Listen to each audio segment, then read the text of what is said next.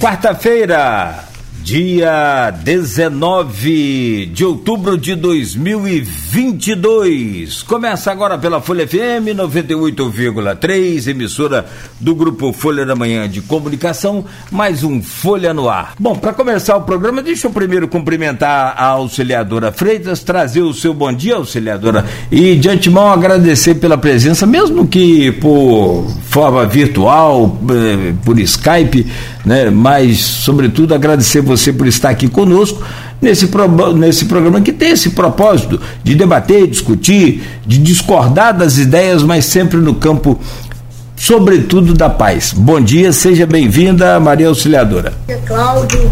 Bom dia, Aloísio. Bom dia, meu querido Frederico. Obrigada pelo convite. E a gente está aqui para discutir ideias, né? Para a gente nesse momento de segundo turno também, poder estar contribuindo de alguma forma com o eleitor. Então, muito obrigada pelo convite, é um prazer estar aqui com vocês. Mas Bom quer... dia aí para todos os ouvintes e telespectadores, né? Ah, eu pulei aqui, auxiliadora, eu acho que foi a pressa. É, mas vou fazer justiça rapidamente aqui. Tem uma foto na capa do jornal aqui sua, inclusive, com o Marcelo, o pessoal todo aqui, a sua equipe toda, entregando o prêmio Alberto Ribeiro Lamego, que é a Conceição Muniz e é o Carlos Freitas, que receberam a principal honraria cultural de Campos, que neste ano também homenageou em memória a bailarina Mercedes Batista. Só para fazer justiça aqui, que está na capa da Folha. Deixa eu trazer o bom dia do Frederico Paes é, vice-prefeito de Campos, a gente já anunciou aqui, industrial, engenheiro agrônomo e produtor rural também. Doutor Frederico, bom dia, seja bem-vindo a esse programa, muito obrigado pela presença do senhor aqui. Bom dia, Cláudio Nogueira, bom dia aos ouvintes da Folha, bom dia, meu amigo Luiz Abreu, um especial bom dia para minha querida auxiliadora, uma pessoa na qual admiro muito e vem desempenhando um papel extraordinário à frente da fundação e a gente espera contribuir com as ideias, com a discussão no bom sentido da palavra para trazer é, principalmente para os indecisos aí, questão de opinião nossa, quem é melhor, por que, que não é. E a ideia é essa, mostrar acima de tudo que pode se fazer política com muito respeito e com muita dignidade. Muito bem, muito obrigado. Meu caro Luiz Abreu Barbosa, seguimos aqui nessa missão que é da imprensa verdadeira, é de unir as duas partes de pensamentos diferentes, de momento, e principalmente nesse momento em que a gente sempre fala é mais polarizado, mais é, é, é, aguerrido com relação, principalmente à reta final desse segundo turno. Momento importante e papel muito bom, muito bonito que a imprensa pode e é o nosso caso que a gente está fazendo aqui. Obrigado pela presença na bancada, seja bem-vindo mais uma vez. Bom dia. Bom dia, Cláudio Nogueira. Bom dia, auxiliadora. Obrigado pela presença. Bom dia, Federico. Obrigado pela presença também. Bom dia, sobretudo você, ouvinte pelo streaming, telespectador do Folha no Ar. Nosso bom dia a duas categorias que agora se somaram a uma terceira. É, eu sempre falo aqui dos motoristas de aplicativo, taxistas que nos acompanham nesse início de jornada. Acordamos geralmente juntos, segunda a sexta, né, bem cedo. E também os professores, porque a Nogueira recebeu lá no IF puxão de orelha e, e me transmitiu. E com prazer redobrado, puxando a orelha com mais força ainda. Então, é, é, é Dia, professores. É, se tem uma categoria, como auxiliador que está é, aqui, auxiliadora representando, que é credora de todas as demais no país, são os professores. Então, bom dia especial a vocês. Vou começar pelo, pelo retrato mais, mais do que já houve, né, que foi o primeiro turno de, de dia 2 Eleição legislativa, logicamente, não é um turno só, você não tem segundo turno. É, a gente aqui, em 2 de outubro, Auxiliadora e, e Frederico, a gente elegeu, é, não falo só Campos, eu falo campo, eu falo Norte Noroeste. Nós elegemos seis deputados estaduais. É, em Campos, Bruno Dauari, Rodrigo Bastalar, eleitos. Vereador Tiago Rangel, eleito. Em município de São, de São da Barra, elegemos Carla Machado. É, e aí, vizinho, é, vizinho, Macaé, Chico Machado. Um pouco mais distante, Polo do Noroeste, Una, Jair E não elegemos nenhum deputado federal, o que é pesaroso, né? Poderíamos ter eleito, mas não elegemos. Elegemos só pela região é, um deputado federal, Itaperuna, o Murilo Gouveia. Como é que vocês viram essa eleição? Eu começo perguntando é, a auxiliadora que vem da experiência de ter sido vereadora. Como é que você viu, auxiliadora, essa eleição com seis deputados estaduais e um federal do Noroeste? Bom dia. Bom dia. Então, Aloysio, é uma pena da gente não ter tido um, um deputado federal nosso aqui, né? A gente tem uma tradição de eleger deputados federais e que é de suma importância para nós e para a nossa região. É, eu acho que esse processo aqui em Campos foi um pouquinho complicado, na medida em que a gente tinha é, o, o, nosso companheiro Garotinho como candidato a deputado estadual, federal, e na última hora foi aconteceu a, a saída dele né, para concorrer e ficou um pouco tumultuado, muito em cima das eleições. Né? Então, essa indefinição, eu acredito que prejudicou um pouco a campanha.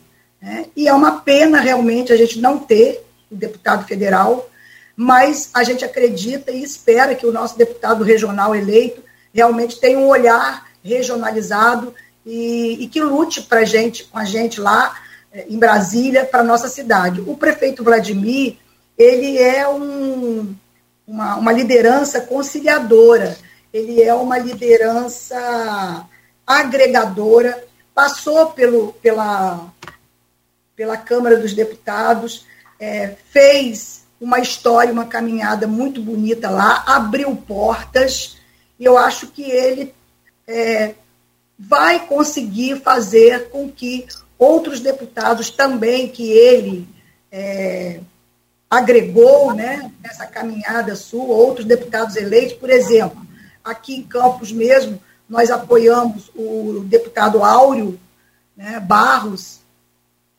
Áureo Ribeiro, desculpa, o Áureo Ribeiro, na, nos dez últimos dias da campanha, a gente é, entrou na campanha do Áureo por ele ser um grande parlamentar que é, luta pela causa da educação e pela causa da cultura, né? E tem ajudado muito nacionalmente e aqui no Rio de Janeiro e aqui em Campos também já deu alguma ajuda para a gente é, no sentido de que, de que a gente pudesse estar construindo parcerias é, com o mandato dele para deputado, deputado federal. Então, eu acho que a gente tem também ele aqui, que vai ajudar a gente nessa parte, e eu sei que é, isso que eu estou falando, esse, esse caráter agregador do prefeito Vladimir, né, que construiu, trilhou por um caminho é, sedimentado né, na parceria, no diálogo, na busca realmente real de parceria e por conta disso é, a gente ele conseguiu reequilibrar 30 segundos, auxiliador. De nossa cidade. Então, eu, eu fico triste da gente não ter um deputado, porque Campos é a maior cidade do estado do Rio de Janeiro, tem uma qualidade é, política muito forte, sempre teve historicamente, mas a gente espera que isso tudo seja vencido com é, a liderança do prefeito e de outros deputados também, que o próprio prefeito abriu né, para que aqui a gente apoiasse alguns outros deputados também que faziam é, é, uma integração com as políticas que as pastas é, da, municipais precisavam e, e, que receberam ajuda. Então, eu acho que isso também vai facilitar um pouco esse aspecto agregador do, do vai suprir um pouquinho essa dificuldade. Mas é muito, é muito difícil e, e é triste a gente não ter um deputado federal em 2022. Frederico, bom dia. Bom dia, Luiz, novamente. Bom dia, auxiliador, ouvintes, Cláudio Nogueira. É, Luiz, eu acho assim extremamente grave, colocaria como extremamente grave é, Campos e, e, os municípios aqui próximos não terem um representante em Brasília. É, nós lá atrás defendemos o voto regional. É, de certa forma, concordo com a auxiliadora que o Vladimir vai suprir, de certa forma, esse, essa falta, né, pelos contatos que ele tem em Brasília, como fez como deputado federal. É, já tive com ele em Brasília diversas vezes como deputado federal e como prefeito. E a gente vê que ele conseguiu realmente ter uma, uma, uma força muito grande lá, ele tem hoje muitos contatos. Mas eu acho que carece muito, né, nós perdemos muito não ter um deputado federal nosso. Né? É, é, existe sim, como a senadora falou, diversos deputados que, de certa forma, né, vão nos ajudar. Eu cito também o deputado Hugo Leal, que tem sido um parceiro da cidade de Campos, e outros, e outros. Mas, de qualquer forma, é, eu acho extremamente grave é, Campos não ter feito nenhum deputado federal. Extremamente grave. Cidade do tamanho de Campos, eu falo isso lá fora, o pessoal acha que eu estou até de, de brincadeira com a situação dessa tão grave. Quanto à bancada estadual, é, eu acho que o Campos está bem representado. Né? Vladimir mostrou a força que ele tem hoje de votação no apoio ao deputado Bruno Dauari eh, e ao Tiago Rangel, né? Foram dois deputados com votos expressivos, inclusive o, o, o Bruno, né? Praticamente batendo recorde de, votação para um deputado estadual em Campos. Eh, teve um, uma votação muito expressiva, muito expressiva, e o próprio Tiago Rangel também, também teve bastante voto. É, Rodrigo Bacelar, Carla Machado, faltou Chico Machado e Jair Bittencourt.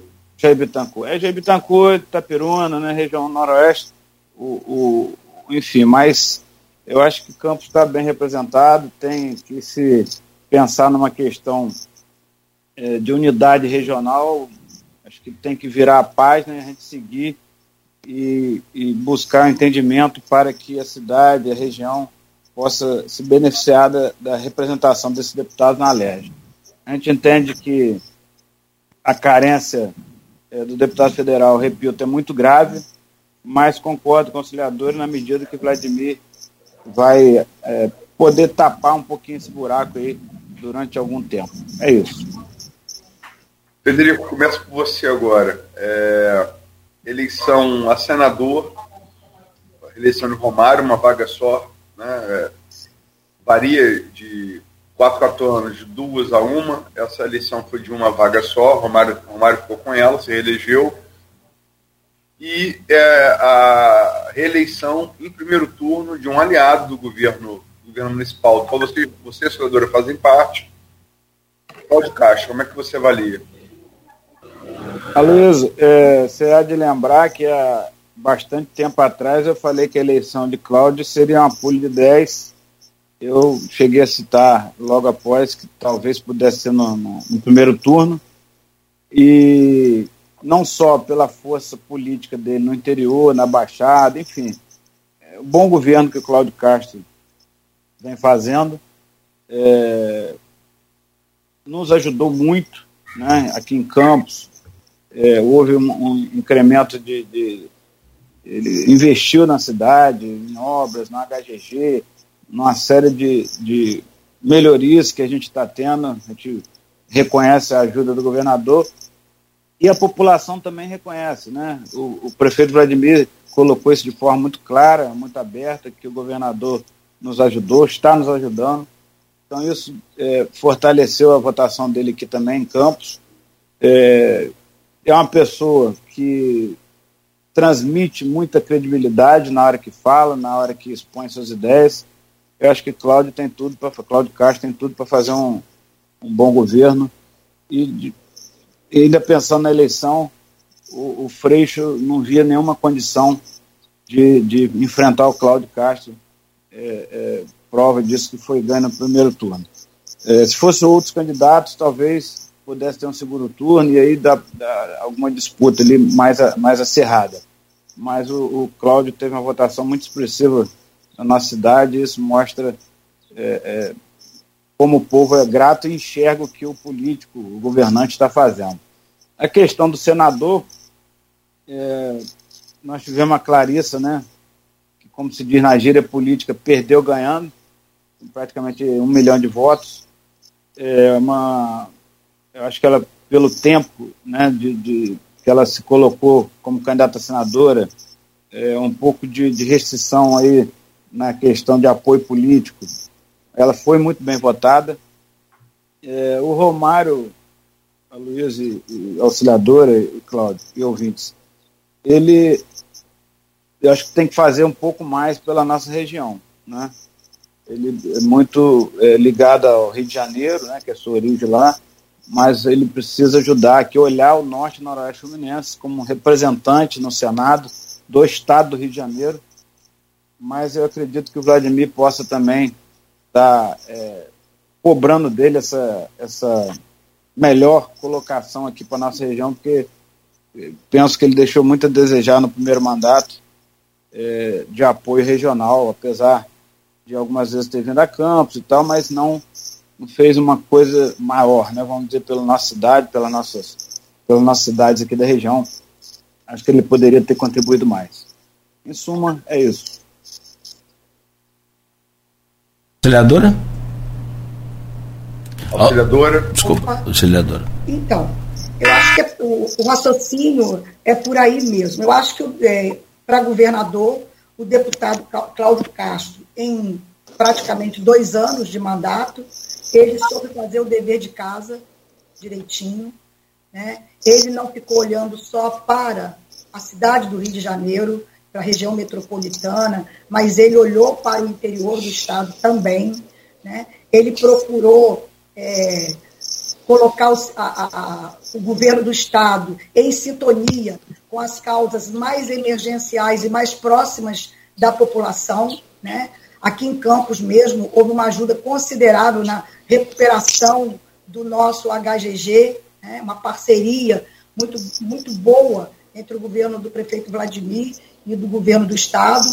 É, eu acho que Cláudio Castro é, a gente vivia uma insegurança muito grande, o funcionalismo público do Estado vivia uma insegurança muito grande em relação a, ao pagamento de salário, é, e ele conseguiu manter isso, ele conseguiu dar um aumentozinho, ele conseguiu cumprir essa essa tabela com o funcionalismo e agora precisa avançar para que o, os funcionários públicos do Estado possam estar ganhando o poder novamente de, de compra, o poder de, de uma melhor qualidade de vida. Acho que ele precisa avançar em algumas coisas, mas penso que para o momento do Estado do Rio de Janeiro e diante de tudo que ele fez enquanto governador, demonstrou né, que tem é, que sabe gerenciar, que sabe fazer gestão.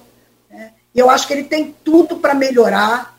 Precisa só ficar atento a algumas questões, né, para que o governo dele seja realmente um governo mais exitoso do que esse primeiro período que ele fez. E eu acho que tem tudo para avançar, que o caminho seja seguido, né, que o compromisso com a causa do povo seja cumprido, do Estado do Rio de Janeiro como um todo, e eu acredito que ele foi é, realmente a opção acertada nesse momento para dar continuidade ao que ele iniciou.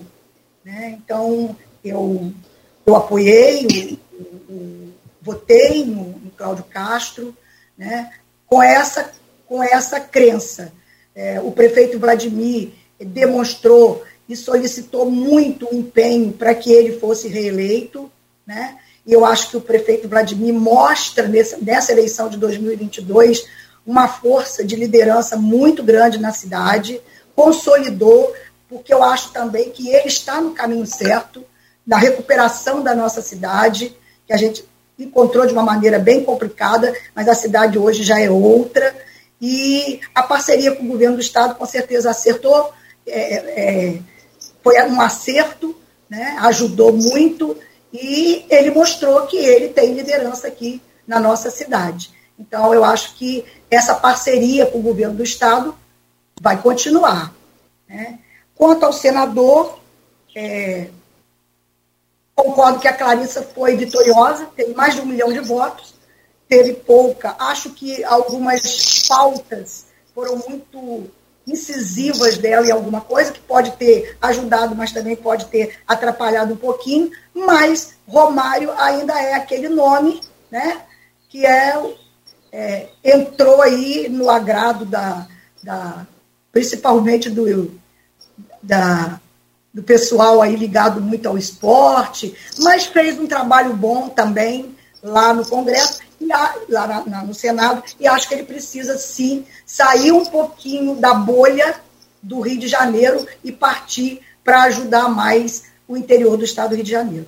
Desculpe, é que é, representando o governo Vladimir, eu estou com gente uh, parando grama aqui do, do, jardim na minha rua, então com um barulho louco. Se eu deixar.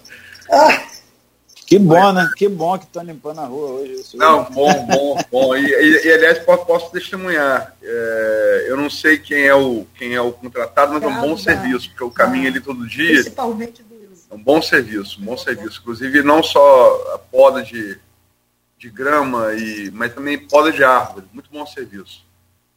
É um trecho ali que estava interrompido para um chorão, árvore que copa aqui. Sim pararam muito, muito direitinho, muito, muito caprichoso o serviço. Então não sei quem é, quem é a empresa, mas posso elogiar aqui porque é, constatei. Mas vamos lá. É, não é novidade que as eleições municipais elas estão muito linkadas às eleições, sobretudo de, de deputado. Né? É, como Frederico e o senador falaram aqui, a votação é, Logicamente que no estado todo, como era esperado, Rodrigo Bacelar foi mais votado. Né? Isso era esperado. Era uma coisa previsível. No entanto, na disputa particular em Campos, Bruno Dauari foi bem mais votado que o Rodrigo. Né? E no qual é, resta óbvio concordar com, com Frederico Auxiliadora. Vladimir mostrou sua força, né? com Bruno em Campos. Uma votação realmente muito significativa. E Rodrigo não foi tão bem assim. Basta lembrar que Thiago Rangel, sem apoio de Mac... Está é, no governo, mas não é assim um vereador, não era um vereador preferencial do governo. Thiago Rangel ficou 5 mil votos atrás, atrás, de, atrás de Rodrigo. Enfim, como foi entre 2018 para 2020, muito se falou que é uma eleição, uma, uma eleição a deputado federal, foi entre Marcão e o próprio Vladimir, seria preâmbulo para o que foi em, em, 2000 e, em 2020, né? É, no perdão, 2018, Marcão, isso mesmo, Marcão e, e Marcão e, e Vladimir, Vladimir se elegeu, Marcão foi até mais votado em Campos, e Vladimir se elegeu Marcão não, Vladimir no, no, no mandato, no, na eleição seguinte veio prefeito e ganhou, na eleição dois turnos. Como é que vocês veem como preâmbulo para 2024 essa vitória é, local né, do, do grupo de, que vocês eh, integram sobre o grupo da oposição dos Bacelar e como é que vocês veem em prazo mais curto isso para a eleição da mesa diretora da Câmara de Vereadores? Né, que tem que se realizar por lei até o dia 15 de dezembro. Vocês acham que é, é, a, o governo vai virar a aparente maioria da oposição e fazer a presidência? Isso, isso, vai, isso vai vir a partir de uma composição? Como é que vocês enxergam o começo do procuradora?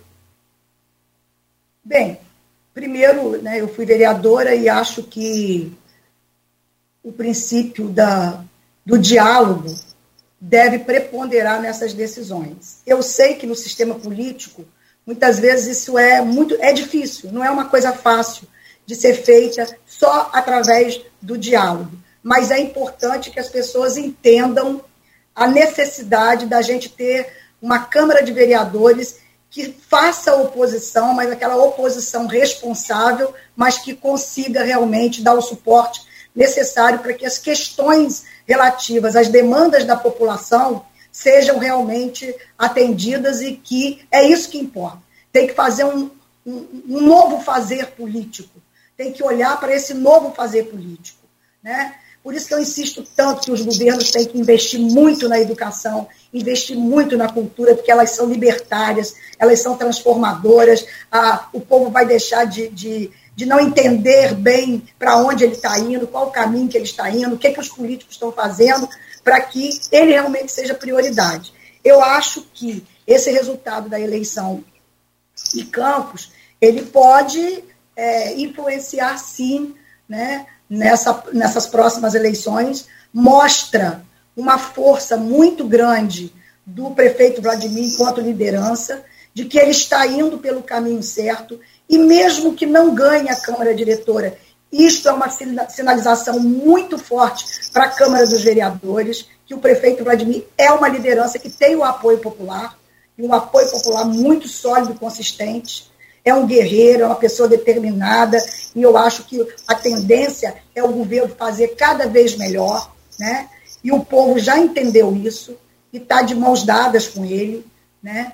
Então, eu acho que mesmo ele não fazendo, a Câmara de Vereadores vai ter que pensar. Nós temos uma liderança que quer bem para o povo, que está trabalhando para o povo. Então, eu acho que ficar contra o povo, com oposição por oposição, né, oposição sistemática, não é um bom caminho é, para a reeleição, inclusive, dos próprios vereadores. Né? Então, esse é um ponto. Outro ponto que eu considero é que realmente essa, esse resultado pode influenciar, sim, nessas, nessas negociações eh, existentes para a Câmara, para a mesa diretora, negociações políticas né, podem estar acontecendo e é, podem estar mudando o panorama da Câmara e, e eu acredito que as coisas tendem a caminhar de uma forma mais cordial e dialogada, né, para o entendimento. É importante que o prefeito tenha uma Câmara de Vereadores é, antenada a todos os programas e projetos que o município está fazendo em benefício da população e que dê apoio a isso. Eu acho que é isso. Né? O mais importante não é nem quem está lá, o mais importante é como estar lá.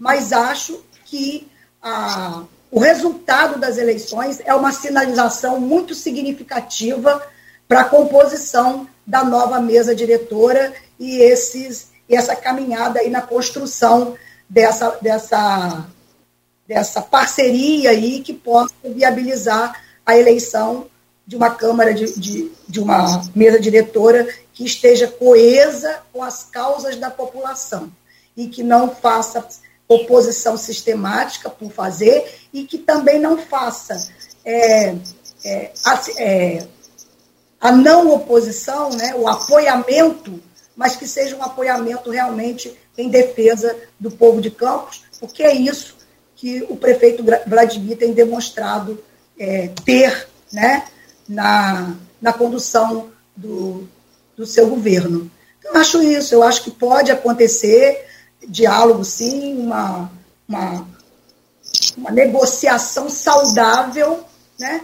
mas acho que se a oposição fizer a, mesa diretora, vai ter que pensar muito direitinho, porque Vladimir está fazendo um bom governo e que, e que eles não podem ficar, não deverão ficar contra o povo. Eu acredito nisso, porque essa, essa posição né, também vai significar uma reeleição ou não dos próprios vereadores. Frederico. Aloysio, é, a força, né, que, repito, que Vladimir demonstrou na, na eleição, é, é, claro que é importante, vamos falar primeiro aqui da questão da reeleição, né? Que você perguntou sobre a reeleição e sobre a questão da eleição na mesa diretora, da reeleição, perdão, da eleição municipal é, próxima E só que inclusive eu, eu troquei essa ideia com o Vladimir na véspera da eleição agora de deputados. O que faz com que realmente é, o político seja reeleito é o que ele tem entregado para o povo, né? o que ele entrega para as pessoas, o que a cidade está é, tá melhorando, que é, existe evolução na saúde, na educação, enfim, em, em tudo que as pessoas precisam. E o governo Vladimir tem feito isso. Né? Nós temos é, melhorias aí substanciais em diversos segmentos e que é claro, é, é notório, e a população tem visto isso. Então, é, se Vladimir seguir nesse caminho, o nosso governo seguir nesse caminho, certamente ele será reeleito e a gente terá aí até hoje, hoje, no dia de hoje, se a eleição fosse hoje, Vladimir ganharia no primeiro turno com bastante facilidade. É, a gente tem é, pesquisas internas de, de aprovação do, do governo e a aprovação está bastante elevada. É, prova disso, repito, foi as eleições dos deputados que o, o Vladimir apoiou. É, repito, se der seguimento ao que tem sido feito, e é importante colocar, Luiz, Cláudio, auxiliador e ouvintes, nós pegamos aí praticamente em dois anos, um ano e meio de pandemia. Né? O governo trabalhou é, quase que diariamente com, a, com, com, as ideias, com a, com, a, com a dedicação das pessoas para amenizar os efeitos da pandemia, né? seja através de, de, de na área da saúde, na própria área de educação, cultura, enfim, toda, todo o governo ficou, é, diria até de certa forma, engessado pela pandemia, apesar dos avanços que a prefeitura de Campos teve nesses dois anos, é, é, é a população enxerga isso, mas nós ficamos muito tempo é, dedicado a isso, e isso é, mostra que nos próximos dois anos de governo é, apesar de ainda ter muita coisa a ser feita, mas os, os avanços serão bastante consistentes. Nós temos aí hoje é, muitos programas, vários projetos que estão sendo colocados em prática, que estão saindo da, das prateleiras, né, da, da, das gavetas, e, e, vão acontecer nos próximos dois anos, a população de Campos vai enxergar isso. Então, isso para mim é o determinante na re, reeleição ou não de Vladimir eu, eu, eu tiro aqui um pouquinho de, de ponto nessa questão dessa eleição agora para deputado em relação a isso. É, a questão da Câmara, eu concordo totalmente com a auxiliadora, no sentido de que os vereadores de oposição também enxergam que a, a força popular hoje do, do prefeito ela tem uma influência enorme na reeleição deles mesmos. Né? Se houver uma oposição simplesmente uma oposição raivosa, uma oposição que está ali é, para criticar só por, por, criticar e não trazer ideias, as pessoas vão enxergar isso. Né? É, eu sou uma pessoa que a gente sempre trabalhou pela conciliação, né, pelo bem-estar geral. Eu acredito que possa ainda haver até dezembro um entendimento. Estão sendo feitas negociações para que a gente tenha eu chamaria de paz, né? Uma paz para Campos melhorar, para Campos avançar. Ali tem pessoas, os vereadores são pessoas inteligentes, cultas, pessoas que querem bem da população e não vão se colocar simplesmente é, é, na oposição e, e deixar um governo que está indo bem afundar, porque a população vai enxergar isso e, e, e vai haver um, eu diria até um clamor popular. É isso. Bom, então fechamos esse, esse primeiro bloco com esses temas é, já postos e debatidos. Vamos, vamos fazer uma pausa rápida, eu peço licença a vocês. Estamos recebendo aqui por videoconferência a professora, ex-vereadora e presidente da atual atual presidente da Fundação Cultural Jornalista Oswaldo Lima, a Maria Auxiliadora de Freitas, já com seu voto declarado em Lula.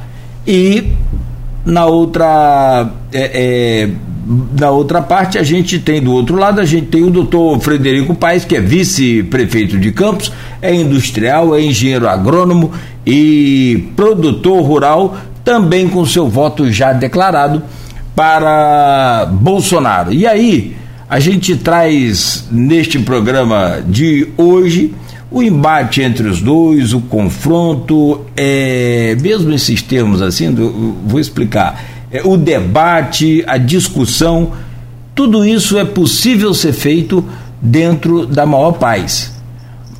Então a gente tem esse propósito nesse programa com a ideia de debater sempre no campo das, das ideias, da inteligência, das sugestões e mesmo discordando às vezes um do outro. Meu caro Aloysio Abreu Barbosa, hoje na bancada conosco, eu peço a você a gentileza de, é, se fosse Arnaldo, ia botar fogo no parquinho, como diz lá o presidente. Eu vou pedir você para abrir esse bloco aí, por gentileza, meu caro Aloysio Abreu Barbosa. Tem pesquisa nova, estava comentando aqui na, no intervalo, a Quest, particularmente uma questão de. Eu falo como quem está acompanhando as pesquisas, pesquisas no ano todo. É o instituto que eu mais confio, é o Quaest.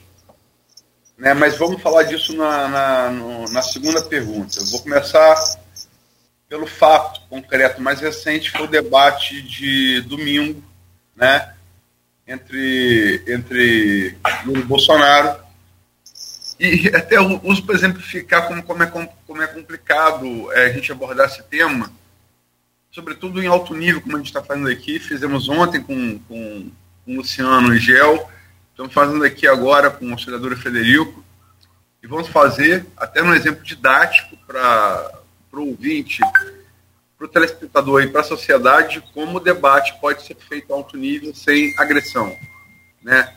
onde se degladiam as ideias, não as pessoas. Infelizmente não é a tônica do país. Mas o debate de domingo da Band, é, para exemplificar, fiz o debate, como ter feito todos os debates, é, e na minha opinião, isso é, é, porque, é assim, é, análise de, de, de, de, debate é subjetivo. Né? Precisa não, precisa uma análise objetiva, é número. Na minha opinião, né, na minha opinião, que foi é, basicamente opinião comum dos analistas no país todo. Né? É, Lula foi melhor no primeiro bloco, que debate vence quem põe a pauta. Lula impôs a pauta no primeiro bloco ao falar de educação e saúde, sobretudo para pandemia da Covid. E foi melhor no primeiro bloco. No segundo bloco foi mais tempo de jornalista, jornalistas, né, do PUL, que fez com a Band de debate. E o terceiro bloco, eu acho que o Bolsonaro saiu melhor, onde pôs a pauta corrupção. E essa última impressão que fica, né, saindo do debate, é, é, com essa impressão de que o Bolsonaro foi melhor. Ele teve ali no final sete minutos falando, foi uma live em Lula controlou mal o tempo, Bolsonaro falou sete minutos no final. É uma live, como ele costuma fazer, só que em rede aberta de TV, em rede nacional. Aí fiz essa análise, publiquei. Apanhei igual a boi ladrão dos petistas. Eu seria bolsonarista. Aí dormi um pouquinho, quatro horas dormi, acordei com a pesquisa é, é, MDA, que foi a pesquisa que mais acertou a, eleição, é, a votação do primeiro turno, onde Lula apareceu com sete pontos de vantagem. Publiquei pesquisa, análise. Apanhei igual a boi ladrão, de bolsonarista. Quer dizer, na impossibilidade de eu ser comunista e fascista ao mesmo tempo, é porque os dois lados estão errados. Foi um intervalo pouco, de poucas horas. Mas é, é vou agora começar com o Frederico. O que, que você achou do debate? Para depois a, a, a, gente entrar em pesquisa, Frederico, do debate. Tá bom. Uh, Luiz, auxiliadora, Cláudio Nogueira e ouvintes. Primeiro, como a gente está entrando aqui no novo bloco, é, queria agradecer novamente o convite, dizer que eu estou muito honrado em participar com a nossa querida auxiliadora, a qual eu tenho um respeito enorme e admiração pelo trabalho que ela vem desenvolvendo na Fundação Cultural Oswaldo Lima e com toda a sua equipe lá fazendo um trabalho extraordinário. Então a gente só fica aqui engrandecido de poder debater ideias e posições é, divergentes não posições em termos de Brasil, mas posições eleitorais mesmo, que acho que, que todo mundo quer é um país melhor para todo mundo e que a gente possa ter dias melhores pela frente.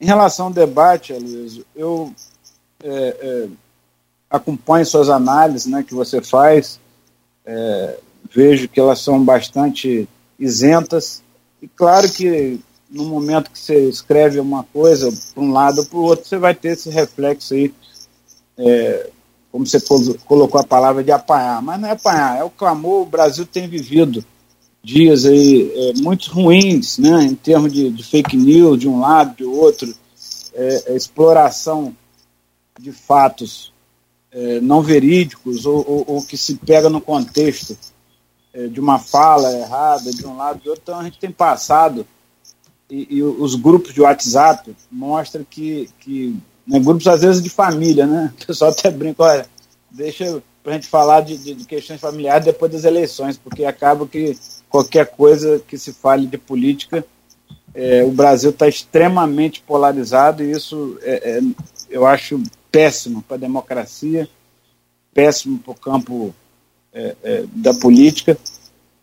Mas, enfim, o debate especificamente é, acho que Lula se perdeu no momento que ele não administrou o tempo, né, ali no, principalmente no, no, no terço final, ele poderia é, sair, se esquivar, mas não teve habilidade para fazer, como Bolsonaro também não teve no primeiro bloco, caiu na armadilha que Lula preparou em termos de, de é, da questão principalmente da pandemia, que realmente teve muitos problemas, e aí houve essa, essa eu diria, um empate, mas quem por último fala e sai é, num, num, certo momento ali, eu diria que, como fala no, na, na, no boxe, né, por pontos, não por nocaute, mas por pontos, Bolsonaro, na minha opinião, no final acabou se colocando melhor e, e levando alguma certa, certa vantagem. Prova disso que ontem foi, já foi anunciado é, que Lula provavelmente não deve participar do debate do SBT. Não sei se você, Luiz, já teve acesso a essa informação, mas Lula não, não vai ao debate do SBT e, e vai virar uma sabatina do Bolsonaro. A gente acha isso muito ruim para a democracia, para troca de ideias, para que o eleitorado, principalmente indeciso ou aquele que está pensando em votar nulo ou branco, possa realmente exercer o seu direito a voto. Eu faço aqui uma colocação importante em relação a essa questão de voto nulo ou branco. Nós tivemos é, milhares de brasileiros, milhares, que, que sofreram ou morreram é, lutando pela nossa democracia. E aí eu me lembro da minha mãe, já falecida, mas é, quando ela era bastante idosa e andando de cadeira de roda, ela fazia questão de votar, era um sacrifício, né, levar minha mãe para votar, mas ela fazia questão de votar e ela me falava exatamente isso, que ela iria exercer o, o dever, ela colocava como dever de votar pelas pessoas que lutaram para a gente ter direito hoje a voto. Então eu, eu, entendo que o voto nulo e branco ele é, um, é, um, é uma covardia com essas pessoas que lutaram por nós. Então eu, então eu acredito muito né, que essas pessoas vão pensar não anular o voto, ou votar no Lula ou no Bolsonaro, mas que exerça a sua seu direito e dever cívico, né, de ir lá votar e de realmente é, é, escolher que hoje que a gente vive, é, eu diria não é uma eleição, é um plebiscito. Então essa é a questão. Eu acho que a gente tem muito a ganhar se houver mais debates aí na TV. É isso. Auxiliadora? Bem, eu considero que houve um empate no debate. Momentos muito bons de Lula, momentos bons de Bolsonaro. É, acho, também concordo, que quem finaliza é, tem uma. é o que fica, mas na, na mente das pessoas. Acho que no último bloco, é, é pelo pelo recolhimento do Lula, né, sobrou tempo para Bolsonaro e ele realmente ganhou esse bloco. Mas acho que o debate deixou algumas questões bem claras, né? Em relação à questão, por exemplo, da educação, né? quando foi perguntado a respeito da educação, a respeito de universidades, enfim, questões que são importantes para o desenvolvimento, para o crescimento do país e para a transformação do país e para fazer com que é, realmente a luta é, do povo brasileiro até agora, né, para solidificar a democracia brasileira, que ela é tão nova, né, eu acho que ficou, é, algumas questões ficaram claras em relação a isso. Mas acho que o debate, que Lula se retraiu um pouco, acho isso. Acho que ele poderia ser mais é, incisivo em algumas coisas, é, poderia ter, quando provocado em relação à corrupção, porque isso é, é tão surreal, esse discurso de corrupção, na minha opinião, né? Porque quando um fala em mensalão, aí você vai para o orçamento secreto, que é 600 vezes maior do que o mensalão. Quando você fala que o outro roubou, você vai comparar, tem outras coisas. Um já foi, é, já foi avaliado, já foi preso, já foi a presunção do direito, né, da, da, inocência, ele já foi, já passou por isso, então já foi inocentado e muitas coisas. Então esse discurso, eu acho que não é aquele que mais está é, influenciando no momento em relação a, a, a essa situação do Brasil e que a, o eleitor precisa ver muito a questão da democracia do país, a consolidação.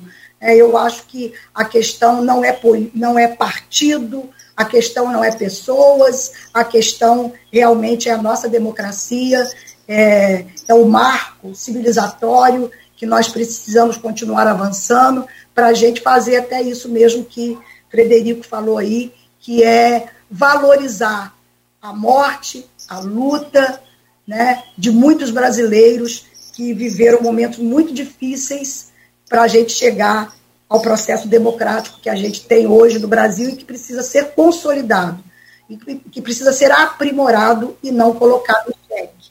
Mas em relação ao debate, eu acho exatamente isso. Eu acho que Lula é, é, e Bolsonaro empataram né, em função de um último bloco em que Bolsonaro ficou com uma fala maior e pôde deixar uma mensagem maior. Em relação a essa questão é, do debate, eu acho isso. É, eu, inclusive, fiquei assim muito. Teve um momento que eu parei até de assistir, sabe? Porque eu achei tão sem. Eu queria algo mais, né?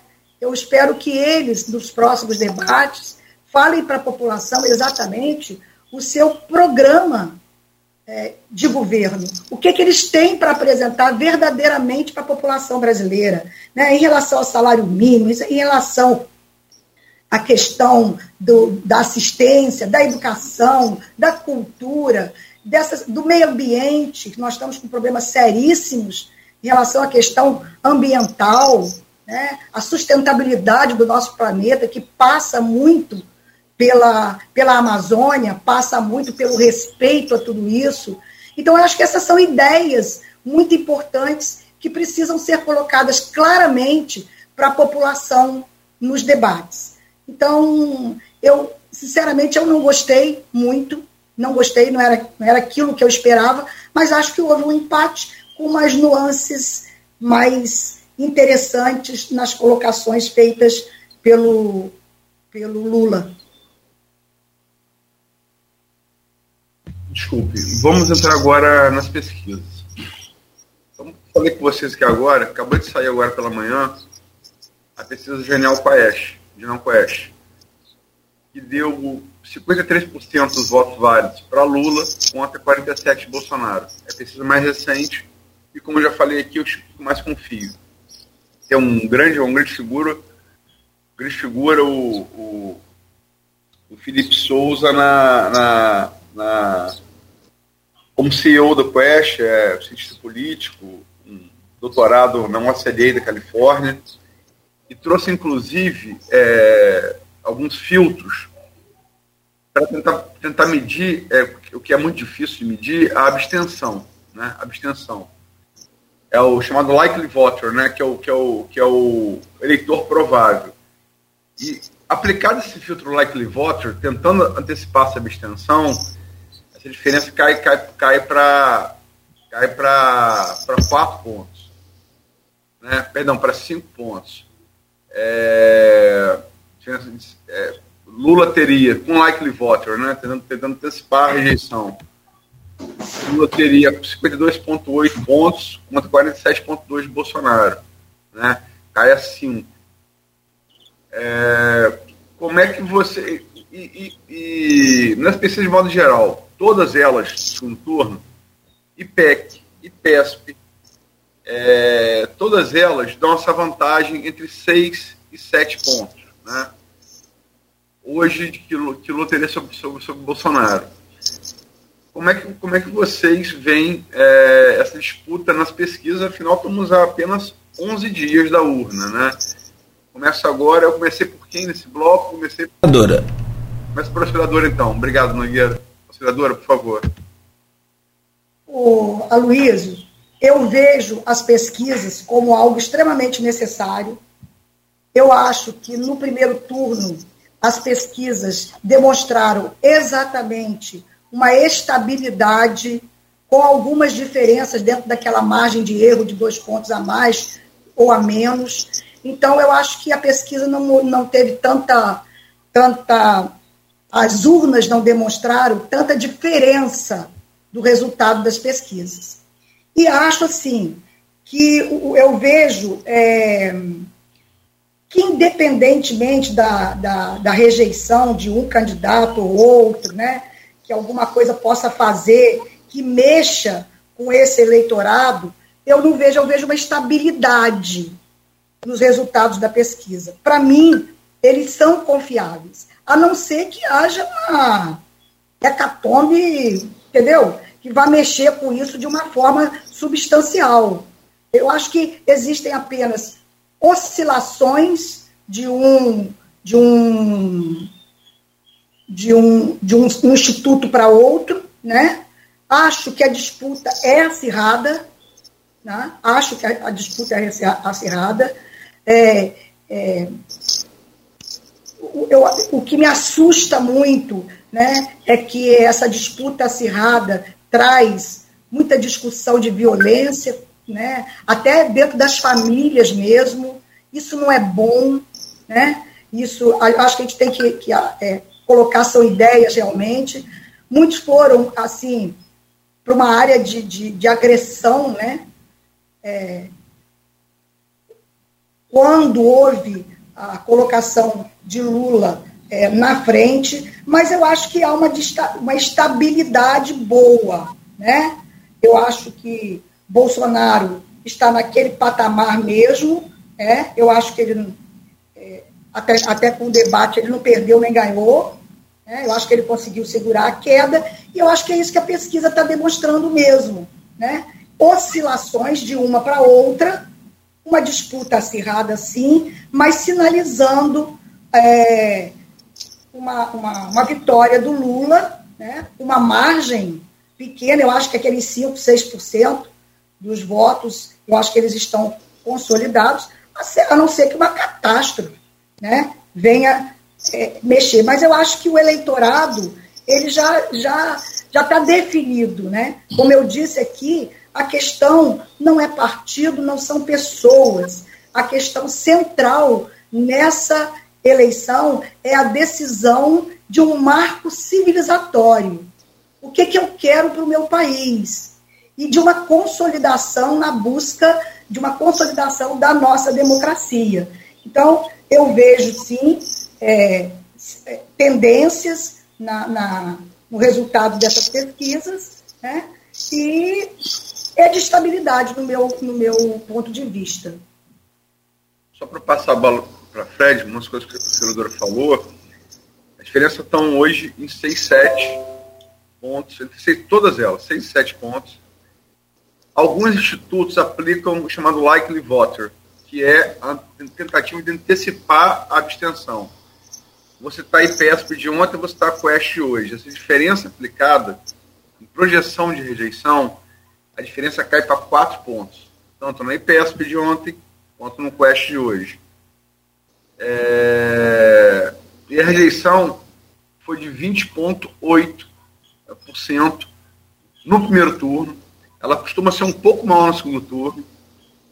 Né? É... Abstenção, né? Abstenção. Abstenção. abstenção Você falou rejeição. Abstenção. Obrigado, Federico. Abstenção. Ela costuma ser um pouco maior no segundo turno. É, e, assim, isso não é pesquisa, é dado concreto do TSE. Porque o TSE, ele não tem algum, alguns indicadores. Por exemplo, o TSE não tem faixa de renda, por exemplo. Mas o TSE tem escolaridade. E desses 20,8 no primeiro turno, isso é um fato, não é, não é pesquisa, é fato, TSE. 53%, 53% dos 20,8 de abstenção no primeiro turno foram de pessoas com ensino até o fundamental, que é um índice análogo à renda. Ensino até, ensino até fundamental, é, geralmente ele, ele mais pobre. Então, vou colocar aí, se 20%, 20% não foram, e 50% desses 20% é o eleitor mais pobre, seriam é, 10 pontos. Né? Lula não ganhou no primeiro turno por 1,47%. 1,47%. Ele não, não liquidou a fatura no primeiro turno por 1,47%. E é, agregando o que a senadora falou, desculpa, Federico, me alongar um pouco, mas é porque é importante esclarecer o ouvinte telespectador.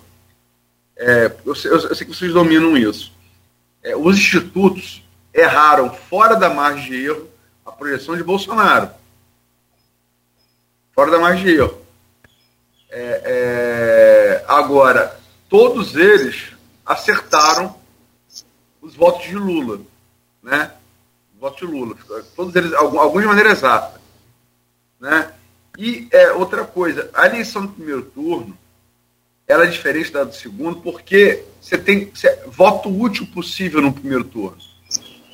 Que geralmente voto útil se faz ali na 48, 24 horas no mundo todo, antes da urna. No, no segundo turno, isso não existe. Por quê?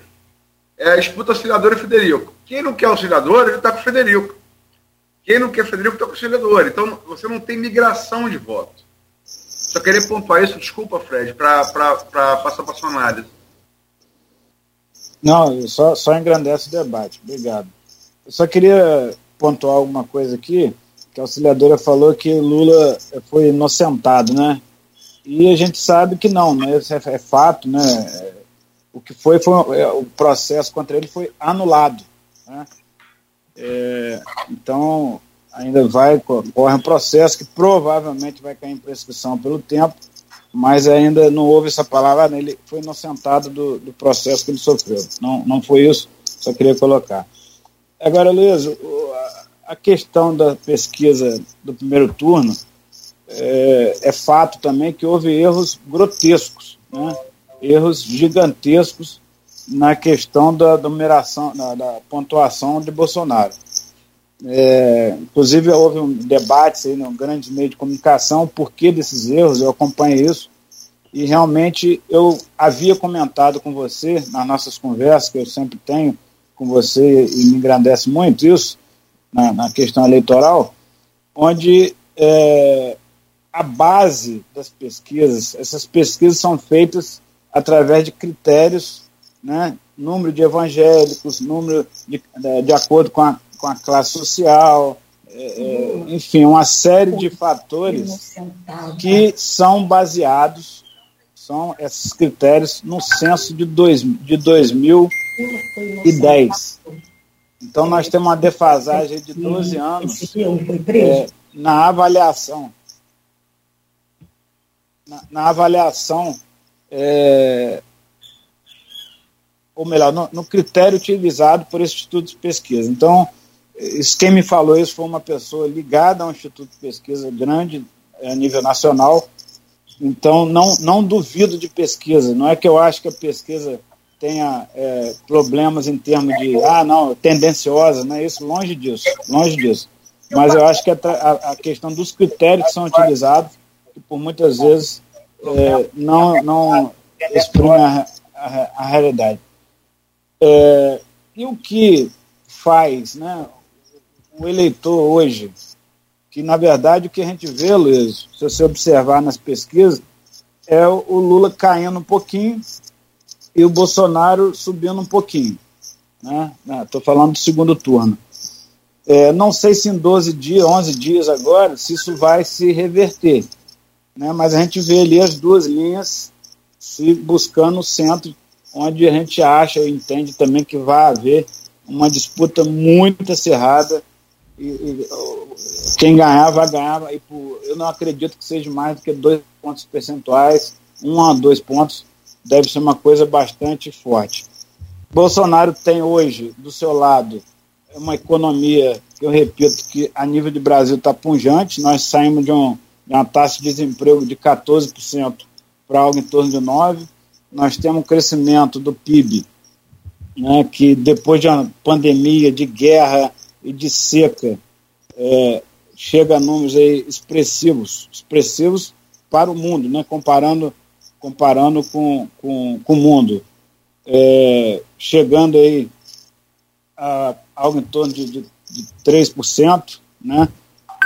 É, isso faz com que haja geração de emprego, que o país cresça, a inflação está controlada, né? nós saímos de uma taxa alta devido à questão da, da própria aumento do petróleo a nível mundial, devemos fechar em algo em torno de 6%, então isso tudo faz com que as pessoas enxerguem que a política econômica do governo está no caminho é, certo, no caminho de, de, gerar renda, de gerar emprego para as pessoas.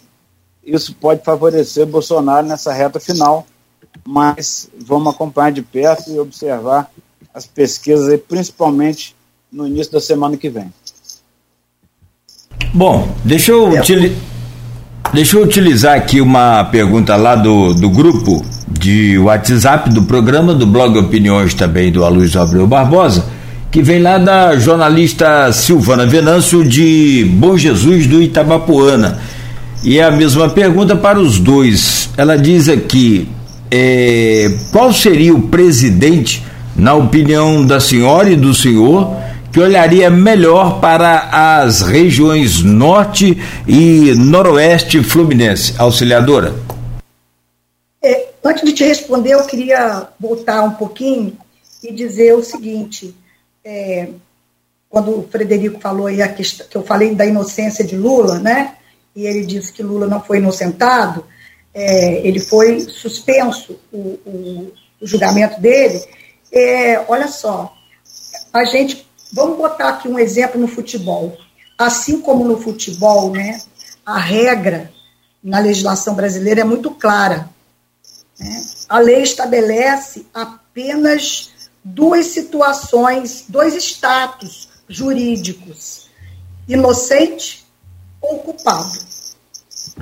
Então, se Lula não foi culpado por ter sido investigado e condenado em um processo, essa é a minha avaliação, né? corrompida pela parcialidade, que já está claro para todo mundo, então ele ou qualquer outro cidadão que enfrentasse uma situação semelhante é inocente ele foi, é, é, por falta de provas substanciais, ele acumula 26 vitórias jurídicas nos processos. Então, a, na presunção da inocência, ele passou por todo o processo e na legislação brasileira, ou se tem culpado ou se tem inocente. Então, neste momento, ele é inocente, né? na, minha, na, minha, na, minha, na minha face, na minha maneira de entender. Agora, então, para mim, ele foi inocentado. Agora, Cláudio, é, você está perguntando qual dos dois seria melhor para o norte e noroeste do estado. É, a pergunta veio da Silvana Venâncio. É, uhum. da Silvana Venâncio. Eu acho o seguinte: é, qualquer político eleito para presidente da República, ele tem que olhar para o Brasil como um todo. Ele não pode discriminar A, B ou C, ou C por credo, por, por qualquer outro tipo de questões, por não ter votado, por não ter ganho naquela região. Isso, para mim, é coisa de política com P pequeno. Então, eu acho que o Lula ou o Bolsonaro, sendo eleitos, eles têm a obrigação de fazer pelo Brasil como um todo. E eu considero, sim, que, que Lula ele tem um perfil né, mais democrático, mais agregador, com menos violência, com mais sensibilidade para o desenvolvimento do país de acordo com as suas demandas regionais, de acordo com as suas características regionais. Então eu acho que todos os dois têm que fazer, mas eu acho, eu considero que Lula vai ter é, condições pela proposta que ele está apresentando, né, no seu projeto de, de governo. Eu, eu vou dizer a você que eu não sou PT. A minha origem, ela é brisolista. Se alguém perguntar para mim, você é o quê? Eu vou dizer, eu sou o PDT nacionalista, trabalhista, esta é a minha origem. Né? Então, eu não sou PT.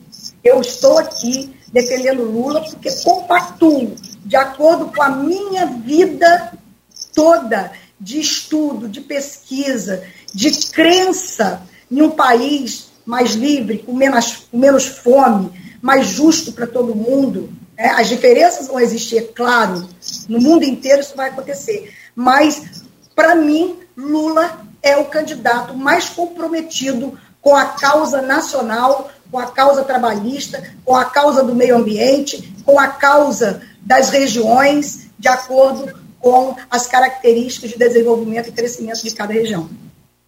Então, acho que os dois têm que ter esse compromisso, mas acho que Lula tem uma sensibilidade maior para governar o país de uma forma mais integrada, com menos violência, com menos ódio, com mais perspectiva de planejamento, de desenvolvimento, de crescimento, haja vista os resultados do, do, do primeiro governo dele. A gente tem um, um governo de Lula bem consolidado na época em que ele foi é, é, presidente da República. Nós tivemos o BIP, o per capita de 4%, houve uma expansão da economia no país na ordem de mais de 6%, nesse mesmo período. A agropecuária, que é um forte aqui nosso, né, foi um setor que cresceu muito na, na área econômica, uma expansão de mais de 5%. Né? O setor industrial também teve expansão, o setor de serviços também, né? a construção civil. Então, houve uma, um, um, crescimento e um desenvolvimento do, do, do país de uma forma organizada, planejada em todas as regiões de acordo com as suas demandas. São números consistentes que a gente tem que lembrar, porque está escrito, é a história, está escrito. Perfeito. Então, eu acredito que Lula tem condições, sim, de fazer muito pela região norte e noroeste do estado, principalmente na área de agricultura, que é um forte na nossa região. O meu caro é, Frederico Paes, o seu tempo foi aumentado aqui um pouquinho, já que para não interromper o raciocínio da auxiliadora, então fique tranquilo que seu tempo tá, tá, vai ficar de acordo com o da auxiliadora aqui. Tá? Não, não, não, Só para a gente manter um pouco de. Eu sei da sua gentileza, mas. Ouvir a auxiliadora é um prazer. Debater com elas ideias é uma honra para mim. É, vamos lá. O, o, o norte e noroeste tem uma agricultura, eu diria, bastante sacrificada pelas questões climáticas, por falta de, atenção dos governos que passaram, governo, principalmente governos federais. E aí eu faço aqui uma honrosa homenagem ao Vladimir, que lá em Brasília, como deputado federal, entrou com um projeto na Câmara para a mudança da classificação climática. E ontem eu, na Folha da Manhã, dei uma entrevista lá para o Marco Antônio, para o Alfredo, no programa é, Integração. Eu fui lá na. Interação. Acho que é integração, né? Interação. Interação. Interação, foi, com integração, é, junto. É, e que foi bastante é, claro no momento que eu falei que a importância dessa classificação, da mudança da classificação climática, não é só para agricultura e pecuária, é para todo um contexto regional, passando pela indústria, pelo comércio, você vai ter é, incentivos fiscais é, para a região, como é o caso de algumas regiões, por exemplo, no norte do Espírito Santo, norte de Minas Gerais e o Nordeste como um todo, que sofre com condições climáticas igual a nós, e nós não temos as mesmas condições é, fiscais que esses estados têm nessas áreas específicas. Então, e por que, que eu coloco isso? Hoje nós temos um alinhamento, por exemplo, da Clarissa muito forte com o Bolsonaro. Nós temos hoje um alinhamento muito forte do Cláudio Castro com o Bolsonaro. Então, a pergunta específica: quem pode hoje reivindicar né, para a nossa região essa questão da resolução da classificação climática? Volto a falar que não é só por questões da agricultura, é no, no contexto geral, essa mudança é muito importante. Quem teria força hoje para reivindicar é, com mais clareza pela questão da votação expressiva que nós tivemos? Né, a Clarissa, como eu falei, teve um milhão de votos né, como candidato. Ela apoiou Bolsonaro, apoia Bolsonaro. É, o Cláudio Castro né, apoiou Bolsonaro, apoia Bolsonaro. Governador reeleito no primeiro turno. Então, acho que quem pode hoje trazer, por essa análise que eu faço, mais benefícios para a nossa região norte-noroeste é, é o governo Bolsonaro. Mas concordo com que, independente de quem ganhar, é, é, é dever do, do, governante olhar para as regiões, independente da votação que ele teve, afinal de contas, ele, ele governa é, o país. Agora, é, a gente falar de, de, de, desenvolvimento regional, a gente não pode deixar de citar a questão que afeta todos nós, que é a corrupção. A corrupção ela, ela, ela mata mais do que qualquer tipo de coisa, né? Então, para mim, e aí é questão de opinião, é, o governo Lula teve sim é, diversos méritos e, e, conseguiu alguns avanços importantes, principalmente na área social. O Brasil precisa disso, mas eu entendo que foi um governo que, para a população brasileira, para mim, como cidadão brasileiro, foi uma decepção enorme. Eu, na época que houve o, o problema da corrupção lá atrás, estou nem falando questão de condenação, de julgamento por Moro, etc. Estou falando lá atrás, quando explodiu os casos de corrupção no Brasil. Para mim, como cidadão, foi uma decepção enorme, porque apesar de não ter votado em Lula, eu sempre fui eleitor do Fernando Henrique Cardoso, do PSDB, e, e foi uma decepção enorme. É, Barack Obama um dia falou, cara, Lula é o cara, né? E realmente, Lula teve uma expressão nacional e mundial né, enorme. Só que no momento em que a, a, ele, ele deixou a corrupção é, tomar conta do Brasil, isso para mim, é, é, e aí eu coloco aqui, Luiz, te peço permissão, no sentido de não declarar meu voto totalmente. Eu falo o seguinte: Bolsonaro é, infelizmente ou felizmente, depende da análise que a pessoa faz, é uma opção que nós estamos no plebiscito eu não consigo hoje, em hipótese nenhuma, votar no Lula quando eu olho a decepção que ele foi para o povo brasileiro. O povo acreditava nele. Eu posso dizer que, mesmo não tendo votado em Lula, eu acreditava nas propostas do, do, Lula lá atrás. Eu achava que ele poderia né, fazer um bom governo é, e acabou se perdeu é, gravemente na questão da corrupção. O Brasil é, sofreu muito forte com isso. É, atualmente nós temos as empresas que eram utilizadas, Petrobras, Correio, é, a, BR, a BR Distribuidora e outras é, é, autarquias federais ou, ou, ou, ou, empresas estatais que foram utilizadas para essa corrupção e que hoje dão lucro. Né? Elas hoje são empresas lucrativas que geram divisas para o país. Então fica aqui a minha consideração que desenvolvimento regional ele passa por não a corrupção. Então, esse é meu posicionamento em termos da, da sua pergunta. É, vamos partir para. Quero criar a última pergunta, tá? são 8h48, antes de, de vocês poderem perguntar um ao outro, né? Um debate de fato. É, só queria, antes de fazer a última pergunta, é, fazer dois apontamentos. Primeiro, em relação ao que a auxiliadora falou. Fato. Nós só temos, em qualquer Estado democrático de direito, duas condições jurídicas: é, culpado ou inocente. Lula é inocente. O que não quer dizer que ele foi inocentado do mérito da questão. São duas coisas diferentes. Inocente ele é. Agora, o mérito que levou à sua prisão não foi julgado, portanto, ele não é inocentado, ele é inocente. Então, são duas coisas diferentes, inocente e inocentado. E, em relação ao que o Federico falou das pesquisas, é fato. O último censo que o Brasil fez foi em 2010. Fato. Fato. O IBGE que faz o censo faz o PNAD, que é trimestral, atualizando esse, essas, essas, essas parcelas da população. É trimestral. Todo trimestre o IBGE faz. Portanto, embora não tenha censo, mas tendo PNAD, a atualização dessa, desses estratos sociais ocorre sim pelo IBGE. Né? Não é formalizado em censo como é, é, é em censo, mas tem o PNAD. Agora vamos lá, gente. A última pergunta, é, que é talvez a pergunta mais aí é, mais sensível a vocês como integrantes do primeiro escalão do governo Vladimir. Né? A pergunta que é feita nas ruas pela população, dentro desse segundo turno, é com quem Vladimir vai ficar.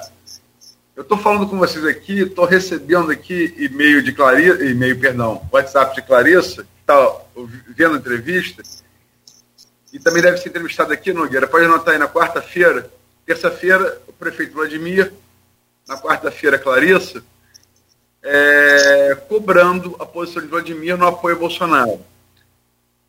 Nós temos também é, é, o pedido, é, isso é apuração minha, o pedido de Cláudio Castro pessoal para que ele apoie Bolsonaro.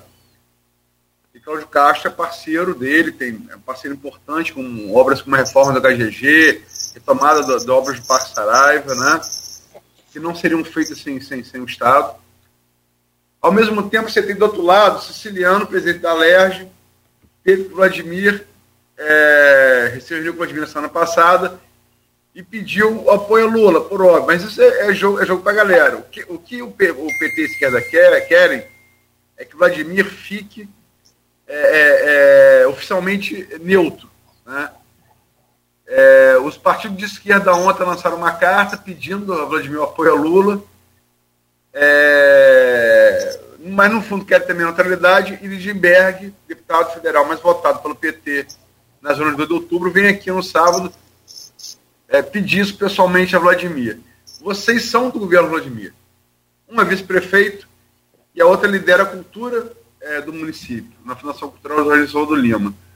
Como é que vocês veem a posição de Vladimir? Começo por auxiliador agora, Frederico. Frederico. Frederico. Bom, você podia pular essa pergunta, hein, Luiz? o, tempo, o tempo não acabou, não, Cláudio? O tempo de... Só vai começar a contar agora. É brincadeira. É, é, eu acredito que o Vladimir vai se posicionar assim, né? Político tem que ter posição. É, eu estou político, né? Então eu aprendi isso lá atrás com meu pai. Foi vereador 12 anos, presidente da Câmara. E nunca se esquivou de posição política, sempre com equilíbrio, né? É, e a gente faz as escolhas. Então eu acredito que o Vladimir não vai pensar nele não vai pensar nele. Ele vai pensar na cidade, vai pensar na região. Ele é uma liderança regional. Ele tem, ele sabe da importância dele como líder regional, não só por Campos ser uma cidade polo, né? Mas é, ele, na hora dele tomar a decisão, e eu acredito que vai anunciar isso, é, ele vai pensar o que, que é melhor para minha cidade. Né? Na, acho que nós do governo quem está no governo, ou seja, ele, municipal, estadual, federal, tem que pensar o que, é melhor para o país, o que, é melhor para a sua região e para a sua cidade. É um conjunto da obra. É, por outro lado, você falou do André Ciliano. Né? André Ciliano, para mim, é um, é um cara maravilhoso, uma pessoa que eu admiro, que eu respeito.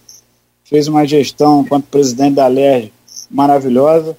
É, tem posicionamento claro, né, uma pessoa que eu admiro como, como um político, e, mas eu não vejo o André assim, com força para ter essa questão de, de, de influência no estado do Rio para virar voto para Lula. Repito, apesar de admirá-lo muito como político, como pessoa, acho que a gente pensa até que ele deveria ter ficado na própria Alerj ou ido feito uma opção pela, pela Câmara Federal, que nós perdemos, ele perdeu a eleição para o Senado, nós perdemos um político aí, pelo menos momentaneamente, excepcional.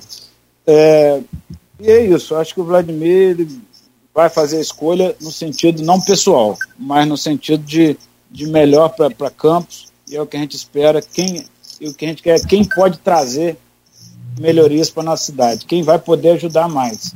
Então eu volto a falar da Clarice, porque ela teve uma participação muito forte na campanha do Bolsonaro, eu acredito no eventual governo Bolsonaro na reeleição, a Clarissa deve ter uma participação no governo é, a nível federal. Eu acho que isso vai ajudar muito a cidade de Campos. É isso. Eu posso fazer só dois apontamentos antes de passar para você, auxiliadora? Sim. É, como o grupo de vocês está dividido, só para só é, evidenciar isso. Luiz, só te cortar um pouquinho, mas isso é muito bom. Isso, quando eu falo muito bom, pelo seguinte: o Vladimir, como um grande democrata, ele, ele não influenciou nenhum tipo de secretário. Eu participo de vários grupos, conciliadora também. Não houve, ah, não, ó, vocês têm que, que ter, votar nisso. Ou, ou não, hora nenhuma ele fez isso. Só que a opi... desculpe te cortar, Luiz, mas é importante, só que a opinião do Vladimir vai influenciar o eleitor sim. Né? O eleitor que, que a força política ele tem hoje, independente dos secretários, do vice-prefeito, de quem quer que seja, a opinião dele vai influenciar os eleitores de Campos. Desculpa o corte. Não, não, não, tranquilo. Eu só queria, Federico, exemplificar a divisão que, logicamente, é democrática, está correto, no grupo de vocês. É, deputado Clarissa Garotinho, mandou aqui agora para o WhatsApp. É, vou ler aqui. Clarissa Garotinho, agora. Está ouvindo o programa, mandou agora para o WhatsApp. É importante Vladimir declarar apoio a Bolsonaro, até por uma questão de justiça. Campos recebeu a visita de seis, seis ministros de Estado. O governo, liberal, o governo federal liberou quase 100 milhões em emendas parlamentares minhas, que estão possibilitando investimentos importantes, como o novo pronto-socorro do Hospital Ferreira Machado, o novo hemocentro da cidade, a reforma do camelódromo, o mutirão da saúde, reformas de creches e UBS. Além de obras de infraestrutura importantes que estão sendo liberadas. Já passou o tempo que as pessoas se satisfaziam com a neutralidade. A política hoje exige posicionamento. Espero que o Vladimir tenha. A população está cobrando Clarissa Garotinho. E vou complementar vou complementar com a posição do Weiner Teixeira, porque hoje eu citei no ponto final, até mandei para vocês aí, Frederico, Cláudio Nogueira e, e, e auxiliadora, listando quais, quais integrantes do governo, secretários e vereadores vão apoiar Lula, além da auxiliadora. E Weiner foi um deles. E Weiner me manda aqui. Bom dia, Luiz. Estou atento. Weiner Teixeira, secretário de administração, que muita gente considera uma das partes mais significativas, mais importantes do governo Vladimir. Bom dia, Luiz. Estou atento.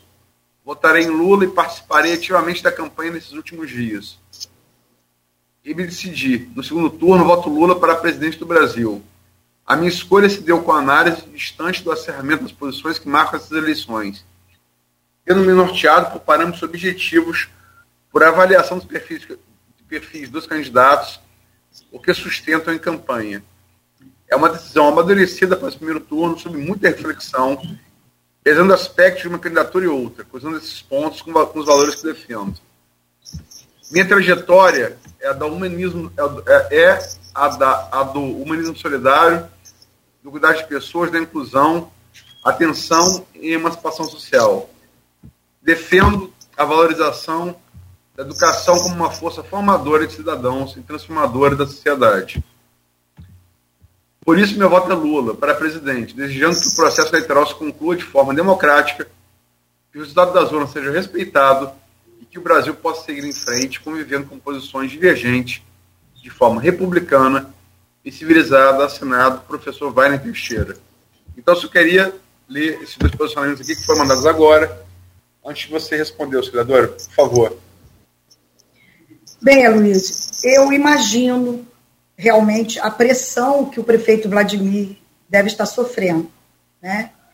Ele despontou como uma grande liderança aqui na nossa cidade e na região. Né? E eu imagino que ele deve estar sofrendo, coitado, uma pressão muito grande, muito grande, muito grande. Mas o prefeito Vladimir, ele, ele vai pensar e ele vai ver realmente o que é melhor para a cidade de acordo com e para o Brasil de acordo com o que ele é, vai pensar de acordo com a sua formação, com as suas ideias e tudo mais. Então eu acho que ele vai pensar e na hora certa ele deve colocar alguma alguma alguma questão mesmo porque é, a cobrança em cima dele é muito grande, que ele se tornou uma grande liderança que demonstrou na última eleição, né?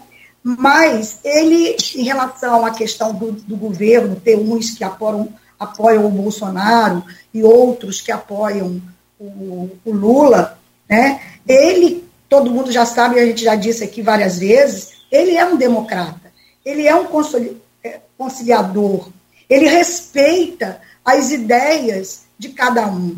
Por exemplo, eu, né? Eu sou democrata, eu sou trabalhista, eu sou nacionalista, eu sou mulher que luta pela causa da mulher. Eu sou família que luta pela causa da família. Eu não posso achar que alguém vai achar que só porque não se vota em Bolsonaro a gente não está lutando pela causa da família. Eu sou contra o aborto. Eu sou contra o aborto, mas nem por isso as pessoas podem dizer que quem vota em Lula é a favor do aborto.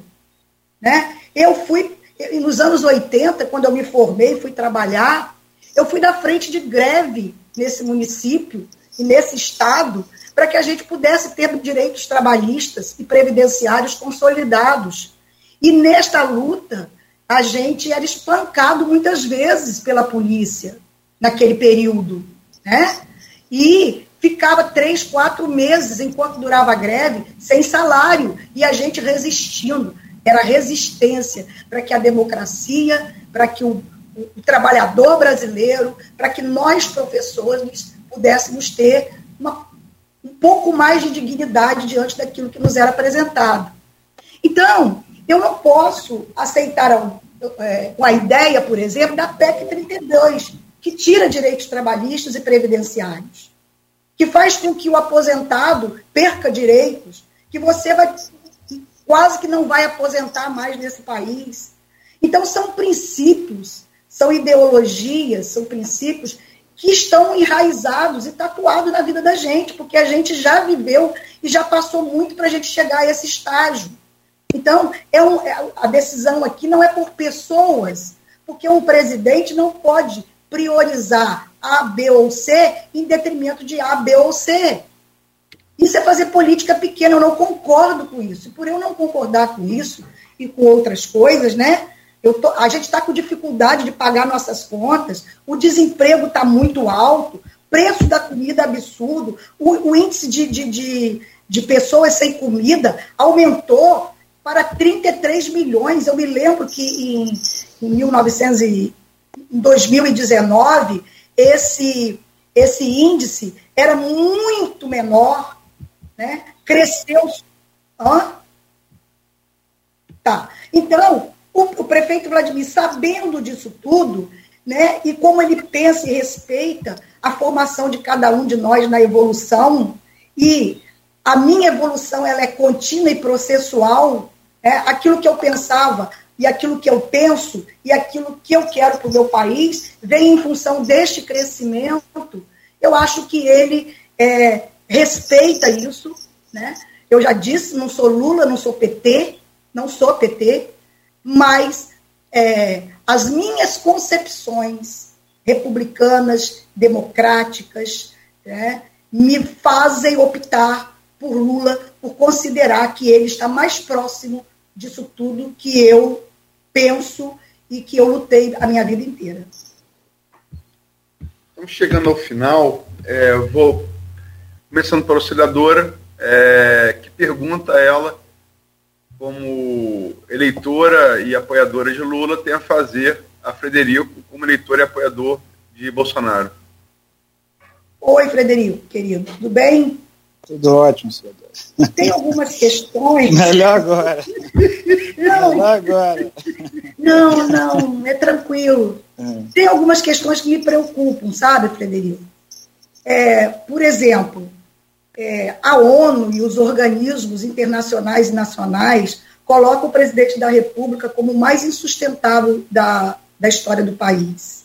Né? Nós temos objetivos muito fortes de desenvolvimento sustentáveis para que a gente possa, nos próximos 10 anos, 10 né? anos não, 8 agora, que a gente possa estar tá, é, atendendo. Mas nós temos esse dado porque é, realmente o Brasil é, comprometeu esse processo de atingimento desse objetivo de sustentabilidade. É, em 2022, chegamos com 33 milhões de pessoas sem comida, né? uma volta muito forte ao mapa da fome, né? florestas queimando, isso é, é, é gravíssimo. O país ele está adoecido, né? Sofreu com a pandemia, mas principalmente pelos desmandos, por algumas colocações que são feitas e muitas coisas que deixaram de ser. Né? O, o, o país ficou em terceiro lugar, terceira nação em número de mortos pela pandemia. Né? A, a, os riscos voltando para atingir as nossas, as nossas crianças pela questão do não desenvolvimento das vacinas no nosso, no nosso município, né? No nosso município, não, no nosso país. A violência cresceu contra as mulheres. Eu nunca vi tanta violência e tanta agressão às mulheres, aos jovens, aos negros, quilombolas, enfim.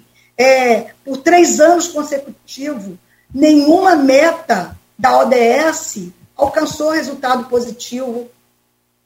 Em, em 2019, nós tínhamos um milhão e pouco de, de, de fome no país, de pobre no, no, país. Agora nós temos mais de 33 milhões. Né? Então o país voltou ao vergonhoso mapa da fome, muita mortalidade infantil cresceu, né? a, a mortalidade infantil cresceu bastante.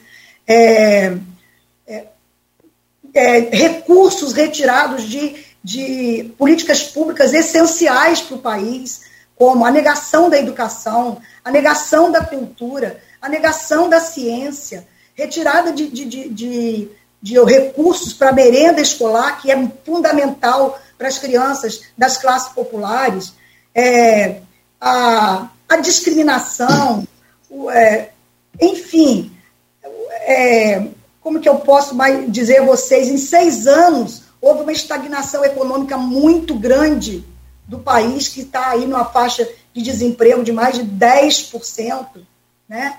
É, enfim, então o país ele vem realmente é, só para, só para, desculpa, auxiliadora, só para te pedir para cortar aí que da, nosso tempo está avançado aqui. Hein? Politicamente, muitos fake news, né?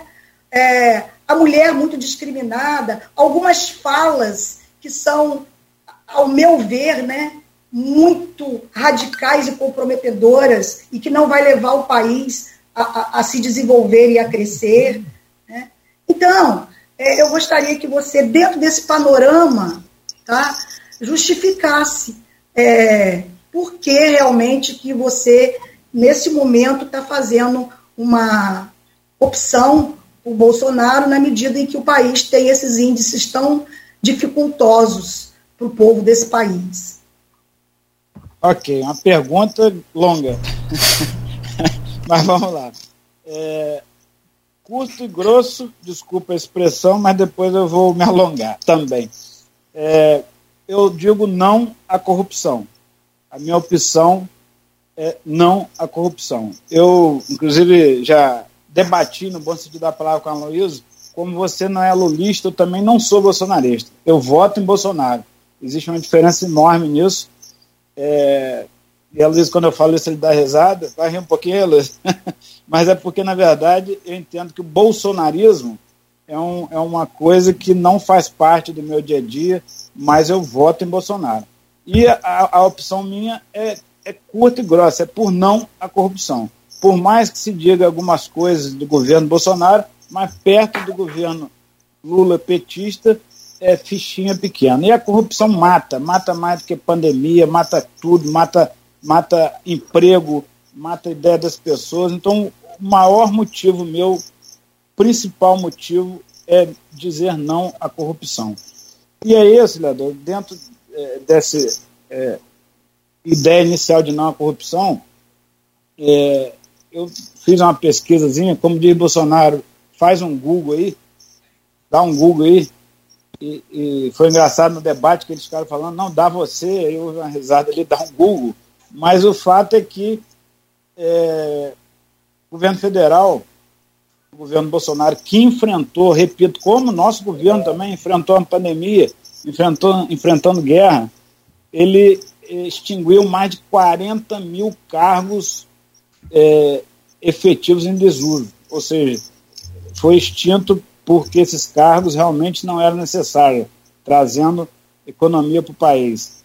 É, as empresas estatais, que dá, antes davam prejuízo, tiveram, isso tudo é fonte oficial do SECOM, é, lucraram 109 bilhões de reais, 53% a mais que em 2018. A contratação de serviços da administração pública, ela, ela, ela teve eficiência, é, ela foi é, eficaz e mostrando que houve redução drástica, para você ter ideia. A gente fala que em 2000, pegar um ano aqui médio, 2016, por exemplo, 126 bilhões, agora para 2020 com 23 bilhões, trazendo economia para o país, para colocar dinheiro, inclusive em questões sociais, na qual eu defendo muito. É, recursos no, em programas sociais, que eu, eu, eu, como centro-direita, defendo que a questão social é importantíssima. O país não pode, as pessoas não podem viver à margem de fome. Eu concordo com você que isso tem que ser combatido de qualquer forma. Para você ter ideia de números, em 2018 ou 2017, são números parecidos, foram investidos é, em programas sociais 32 bilhões pelo governo do PT. E agora nós estamos em 2020 com 275 bilhões, ou seja, nove vezes mais aí de investimento em questões sociais. É, existe hoje né, uma questão de, de, de, de redução impressionante no gasto de publicidade. Por que, que a grande mídia nacional bate tanto em Bolsonaro? Ele reduziu, para você ter ideia, em 2018, o governo federal gastou 289 milhões, 289 milhões com publicidade. Em 2020 foi gasto 19 milhões. Então são números expressivos é, que a gente vê que, que realmente, além da questão da corrupção, que como eu já falei, é, eu não consigo conviver com essa ideia, nós tivemos avanços no Brasil substancial em plena pandemia para gerar emprego para as pessoas. As pessoas querem emprego, que o Brasil precisa crescer com geração de emprego, com geração de renda, ainda é, é, questão social importantíssima, mas o que as pessoas querem é trabalho, e eu acho que Bolsonaro é a melhor opção para geração de emprego para o país. Agora a pergunta do, do eleitor e apoiador Bolsonaro, não bolsonarista, é, Frederico Paes, a eleitora e apoiadora de, de Lula, não lulista, auxiliadora Feitos. Por favor, Frederico. Auxiliadora, é, claro que a gente vai ter as considerações finais, mas quando eu soube que a gente iria debater com você, é, dialogar, né? Debate às vezes parece uma palavra, mas debate de alto nível que a gente tem, eu fiquei muito feliz pela sua capacidade intelectual, pela sua capacidade de pensar nas pessoas, é, a grande gestora pública que você é. E aí eu fiquei feliz porque a pergunta que eu vou te fazer é exatamente em relação, usando a sua capacidade, que eu admiro muito. É, nós temos hoje o Brasil dividido. Né? O Brasil está dividido. É, vamos lá, nós estamos falando aqui, ah, se vai ser por um ponto percentual, para lá ou para cá, se vai ser por quatro, o país está dividido. Só que a gente vê que essa divisão é uma divisão é, principalmente de regiões. Nós temos hoje o norte do, do Brasil, não, perdão, o nordeste do Brasil totalmente voltada para o voto em Lula, chegando a índice de 70%, 75% da votação para Lula, e regiões mais desenvolvidas, como o sul do país, né, que a gente vê muito mais prosperidade, que a gente vê mais distribuição de renda, que a classe média é muito forte. E aí é forte por quê? Porque há uma distribuição de renda melhor. Né? O Nordeste, infelizmente, a desigualdade social é violenta. A gente, eu conheço aquela região, eu visito indústrias lá, agricultura naquela região, é uma região muito sofrida. Então, eu, eu faço aqui o meu questionamento. É, qual sua análise que você faria nessa divisão? Nós temos um Brasil desenvolvido, um Brasil próspero que vota em Bolsonaro. Né, que predominantemente Bolsonaro ganhou as eleições no Sudeste, em Minas vai ser, eh, a gente vai analisar agora, mas foi muito bem votada.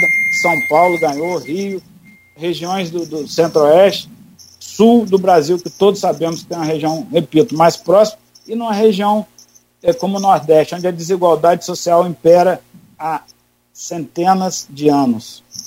Por que, qual o seu entendimento nessa divisão, onde lá no Nordeste a questão é, é, de pobreza, de desigualdade social, é, as pessoas optam por Lula, e onde há distribuição de renda, melhor as pessoas optam por Bolsonaro? Esse é o meu questionamento. Obrigado, Frederico, pela pergunta. É, antes de começar a responder, eu queria dizer que todos nós somos intolerantes. Se tem que ter, temos que ter intolerância, é contra a corrupção. Ela é a maior violência no país. Mas neste momento do país, para mim, em relação a essa questão, os dois estão empatados.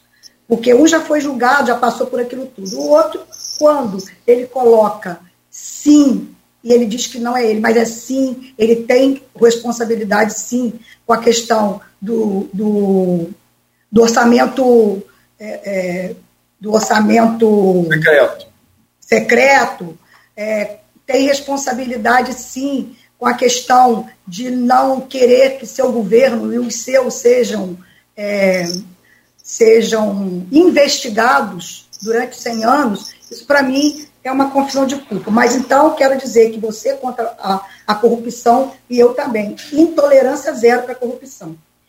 Primeiro, eu gostaria de apontar o seguinte: as pesquisas apontam que o Nordeste é o país que mais. É o país, desculpa. É o, o, a região do Brasil que mais lê. São extremamente leitores. Então, é, nem sempre aquele que é mais desenvolvido, porque tem maior distribuição de renda, né? porque tem, teve mais privilégios de atendimento dos governos é, ao longo do, do, da sua história, né? significa que ela tem, significa que ele tem mais potencial de alfabetismo político. Né? Então, o Nordeste, eu acho que é bem alfabetizado politicamente, porque ele é um dos, um dos, dos estados das regiões do Brasil que mais lê. Acho que essa distorção. O Brasil é um país é, tropical, uma extensão territorial muito grande. Temos realmente vários Brasis dentro do Brasil, né, que tiveram ao longo da sua história a, o racismo, o preconceito, patriarcalismo, patriarcalismo, desculpem, é, muito forte e ainda está muito forte né, na evolução desse país. Então, eu acredito que essa diferença, até no apoiamento do, das regiões diferenciadamente do país, com mais acesso ou menos acesso às políticas públicas, é, fazem essa diferença historicamente. E em relação ao Nordeste, apoiar Lula, como eu já disse, é a região do Brasil que mais lê. E segundo, é porque Lula fez pelo Nordeste aquilo que ninguém fez. E as pessoas lá, elas têm fome, elas são discriminadas. Ela, mas, apesar disso tudo, o Nordeste tem os melhores índices na educação brasileira na avaliação da educação brasileira. Então, eu acho que passa muito por esse processo histórico, passa muito por aquilo que se deu de apoio diferencial a cada região, e o Nordeste ficou realmente esquecido por muito tempo, né? E eu acho que o nordestino demonstra o que o, o presidente Lula fez por ele, na medida em que dá esse apoiamento maciço ao presidente. Então, eu acho que são questões que para a gente debater é muito, é, são muito amplas, né? mas, de uma forma geral, eu acho que é isso. Né? Então, é, eu acho que a questão da economia, né? o, aumento da, o aumento da pobreza, os preços, né? a fome do país, a gente está indo no supermercado, o dinheiro não está dando, né? aquelas imitações de pessoas sem ar, ofensas às mulheres. Então, como o, o, o Nordeste é muito leitor, talvez essas coisas tenham chegado a eles de uma forma mais, mais concreta para a opção do voto, do voto deles, né? Obrigado, Celedro. Bom, ótimo, muito obrigado, excelente. E a gente quer então já fazer esse fechamento, são 9 horas e 20 minutos. Hoje avançamos. Meu Deus. É, avan... meu Eu Deus. que lançar a tricolor, descobri agora. Aí, tá Ah, vendo? Aqui de novo, hein, senador? Aí. Tá vendo aí?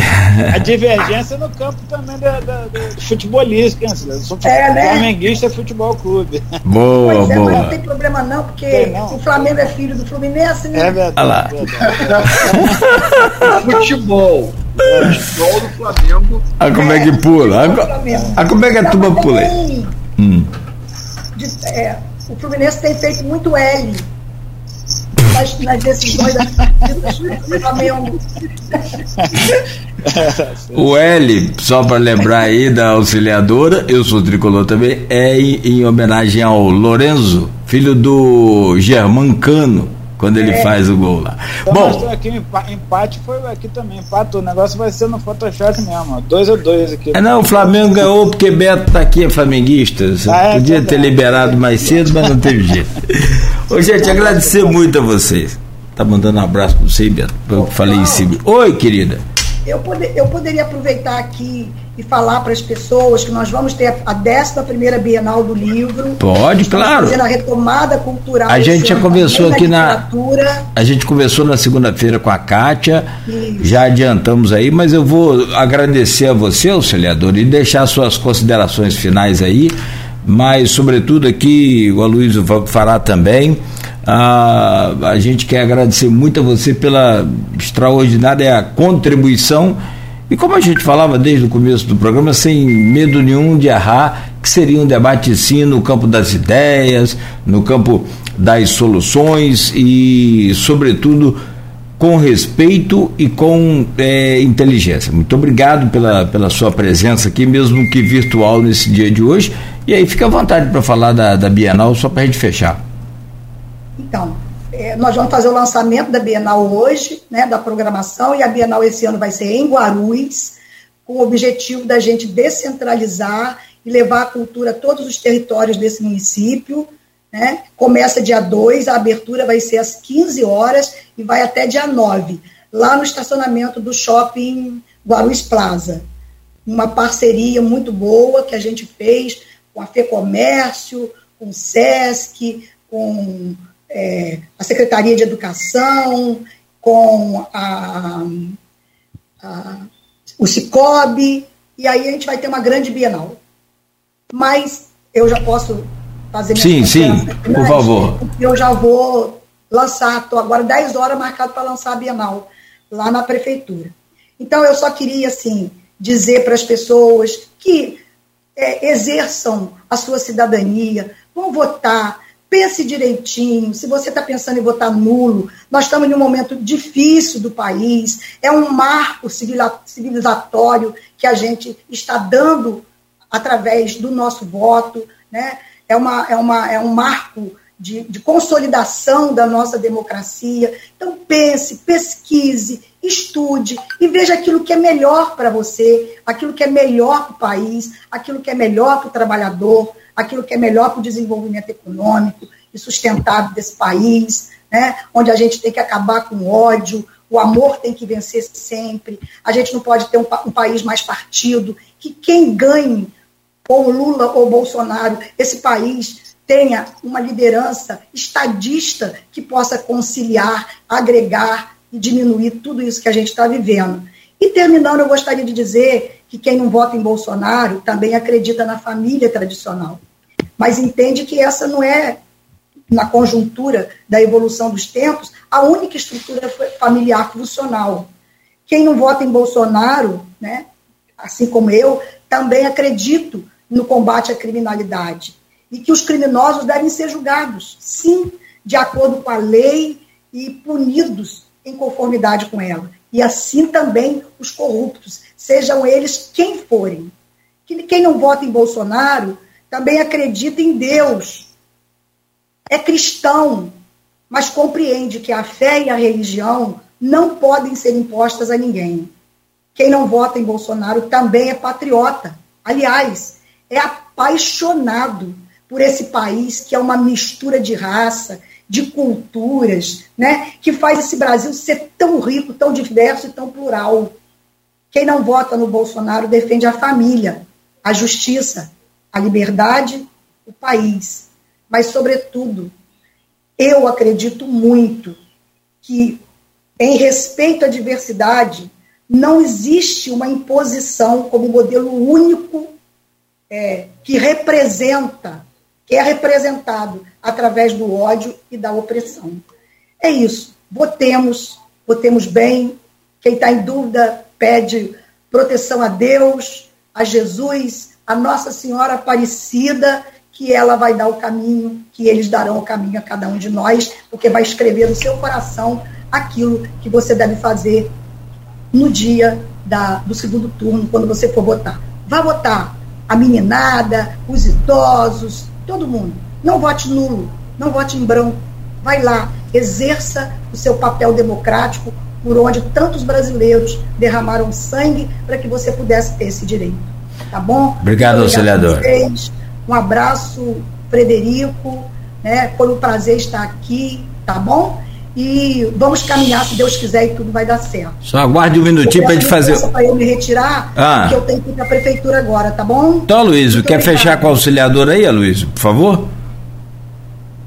É, agradecer, agradecer a auxiliadora, a participação. Acho que é, democracia, é, melhor do que ficar falando sobre democracia, é, é, é exemplificar a democracia.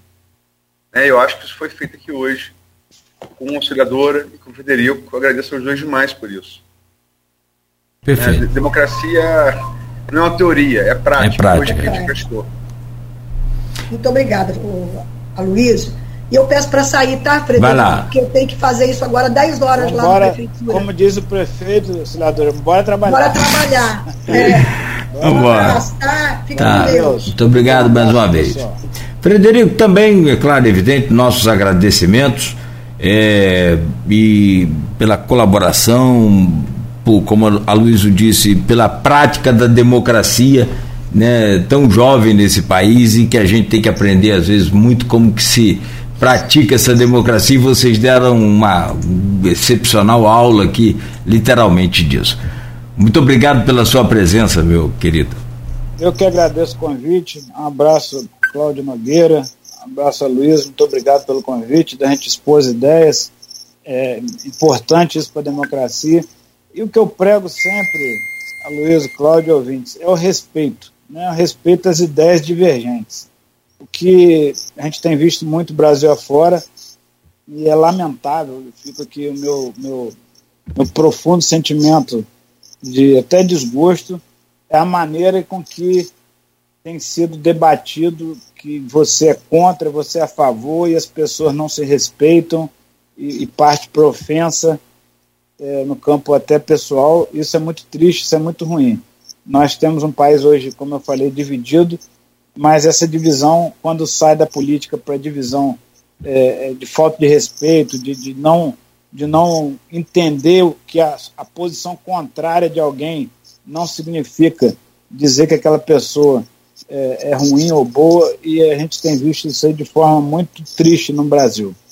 É, conforme a gente já falou diversas vezes aqui no programa hoje, as pessoas devem votar em respeito também aquelas pessoas lá atrás que lutaram pelo nosso sistema democrático, não anulem o voto, por favor, não vote em branco, faça a opção melhor, que na minha opinião é o Bolsonaro, mas se for opção também de votar no Lula, que você não anule seu voto, que você não é, é, é, vote em branco, porque isso é uma falta de respeito com as pessoas que lutaram pelo nosso direito, pelo seu direito de votar.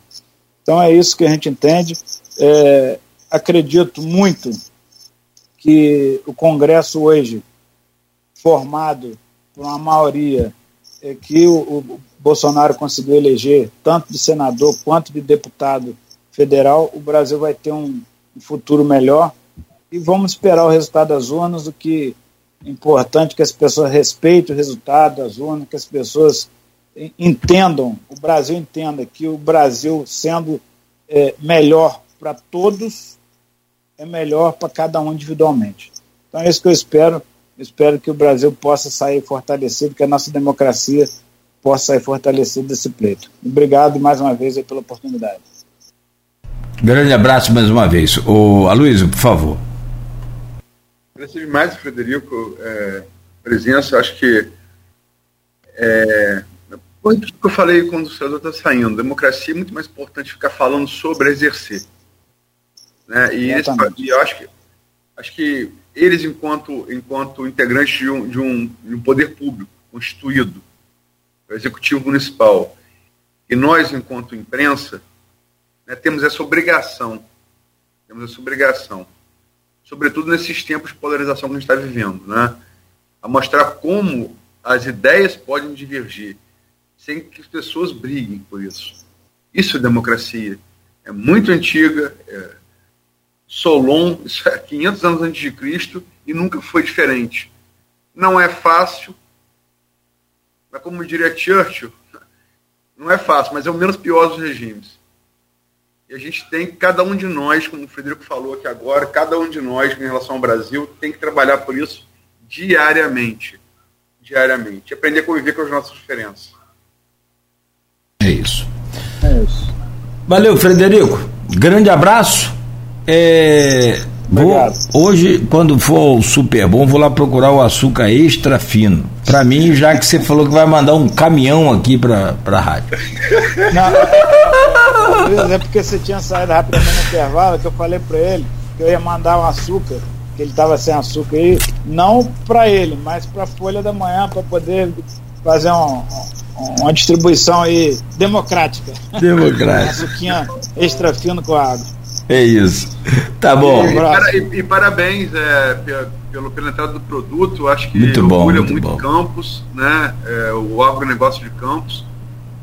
É, pela entrada no, na, na rede Carrefour, né? Que é uma das maiores do. No... do Guanabara. Guanabara. Perdão, perdão, perdão, rede Guanabara. Eu fiz a nota. Carrefour a gente vende local. A Guanabara. Desculpa, é. desculpa. Ah. A rede Guanabara, que é uma das maiores é, redes varejistas do, do estado do Rio de Janeiro. Parabéns aí. É gigante. É a primeira vez que o açúcar produzido na região consegue acessar as grandes redes nacionais. Vamos, vamos buscar aí expandir isso aí. Obrigado por lembrar. Aqui, é legal essa visão do, do, do Frederico, conheço o Frederico há muitos anos também. É, e, e, e, ele falava outro dia que não, a, o grande lance é você investir no, no, etanol, vamos produzir etanol, vamos produzir etanol. E agora ele já vê aí, né, até mesmo, mesmo que temporariamente essa redução do ICMS, é, já uma sacada boa num produto diferenciado e que atende a um consumidor que exige esse tipo de produto, que é o açúcar extra fino, mas não é o refinado, que leva uma série de, de, de produtos químicos e aquela coisa toda. O Frederico está sempre à frente do tempo aí. Grande abraço, só, amigo. Só para informação, acho que é até importante para todos, hum. o ICM dos combustíveis no Brasil não deve mais subir. Né? Ou Era até dezembro. Ah. Ou com Bolsonaro. Não, você pode escrever aí, depois você vai lembrar ah. disso. O CM do combustível no Brasil deve permanecer no que está, o que é bom para toda a população. Tomara. Prejudica um pouquinho a gente, mas vamos pensar no todo, é bom para o país. É, é, tomara, tomara. Bom, gente, nove e meia. Amanhã a gente volta às sete e dez da manhã. Mais uma vez, obrigado, Frederico Paes. E a você, Aloysio, também, muito obrigado aí aos internautas também, todo mundo hoje aqui mais é, deba... Oi, pois não. Só para falar, amanhã vou promover o mesmo debate Uhum. é, com o mesmo modelo, com um apoiador de, de, do presidente Bolsonaro e um apoiador do ex-presidente Lula, entre dois juristas, né? É, o que declara apoio a Lula, Carlos Alexandre de Azevedo, de Azevedo Campos, e o que apoia Bolsonaro, Fábio Bastos. Né? Eu acho importante a gente continuar fazendo esse exercício de democracia com defesa Sim. de posições para um e outro candidato. Ah, fantástico, fantástico. Duas férias, duas é, férias. É, também. Bom, então tá combinado. Luísa, você também obrigado e até amanhã às 7 e 10.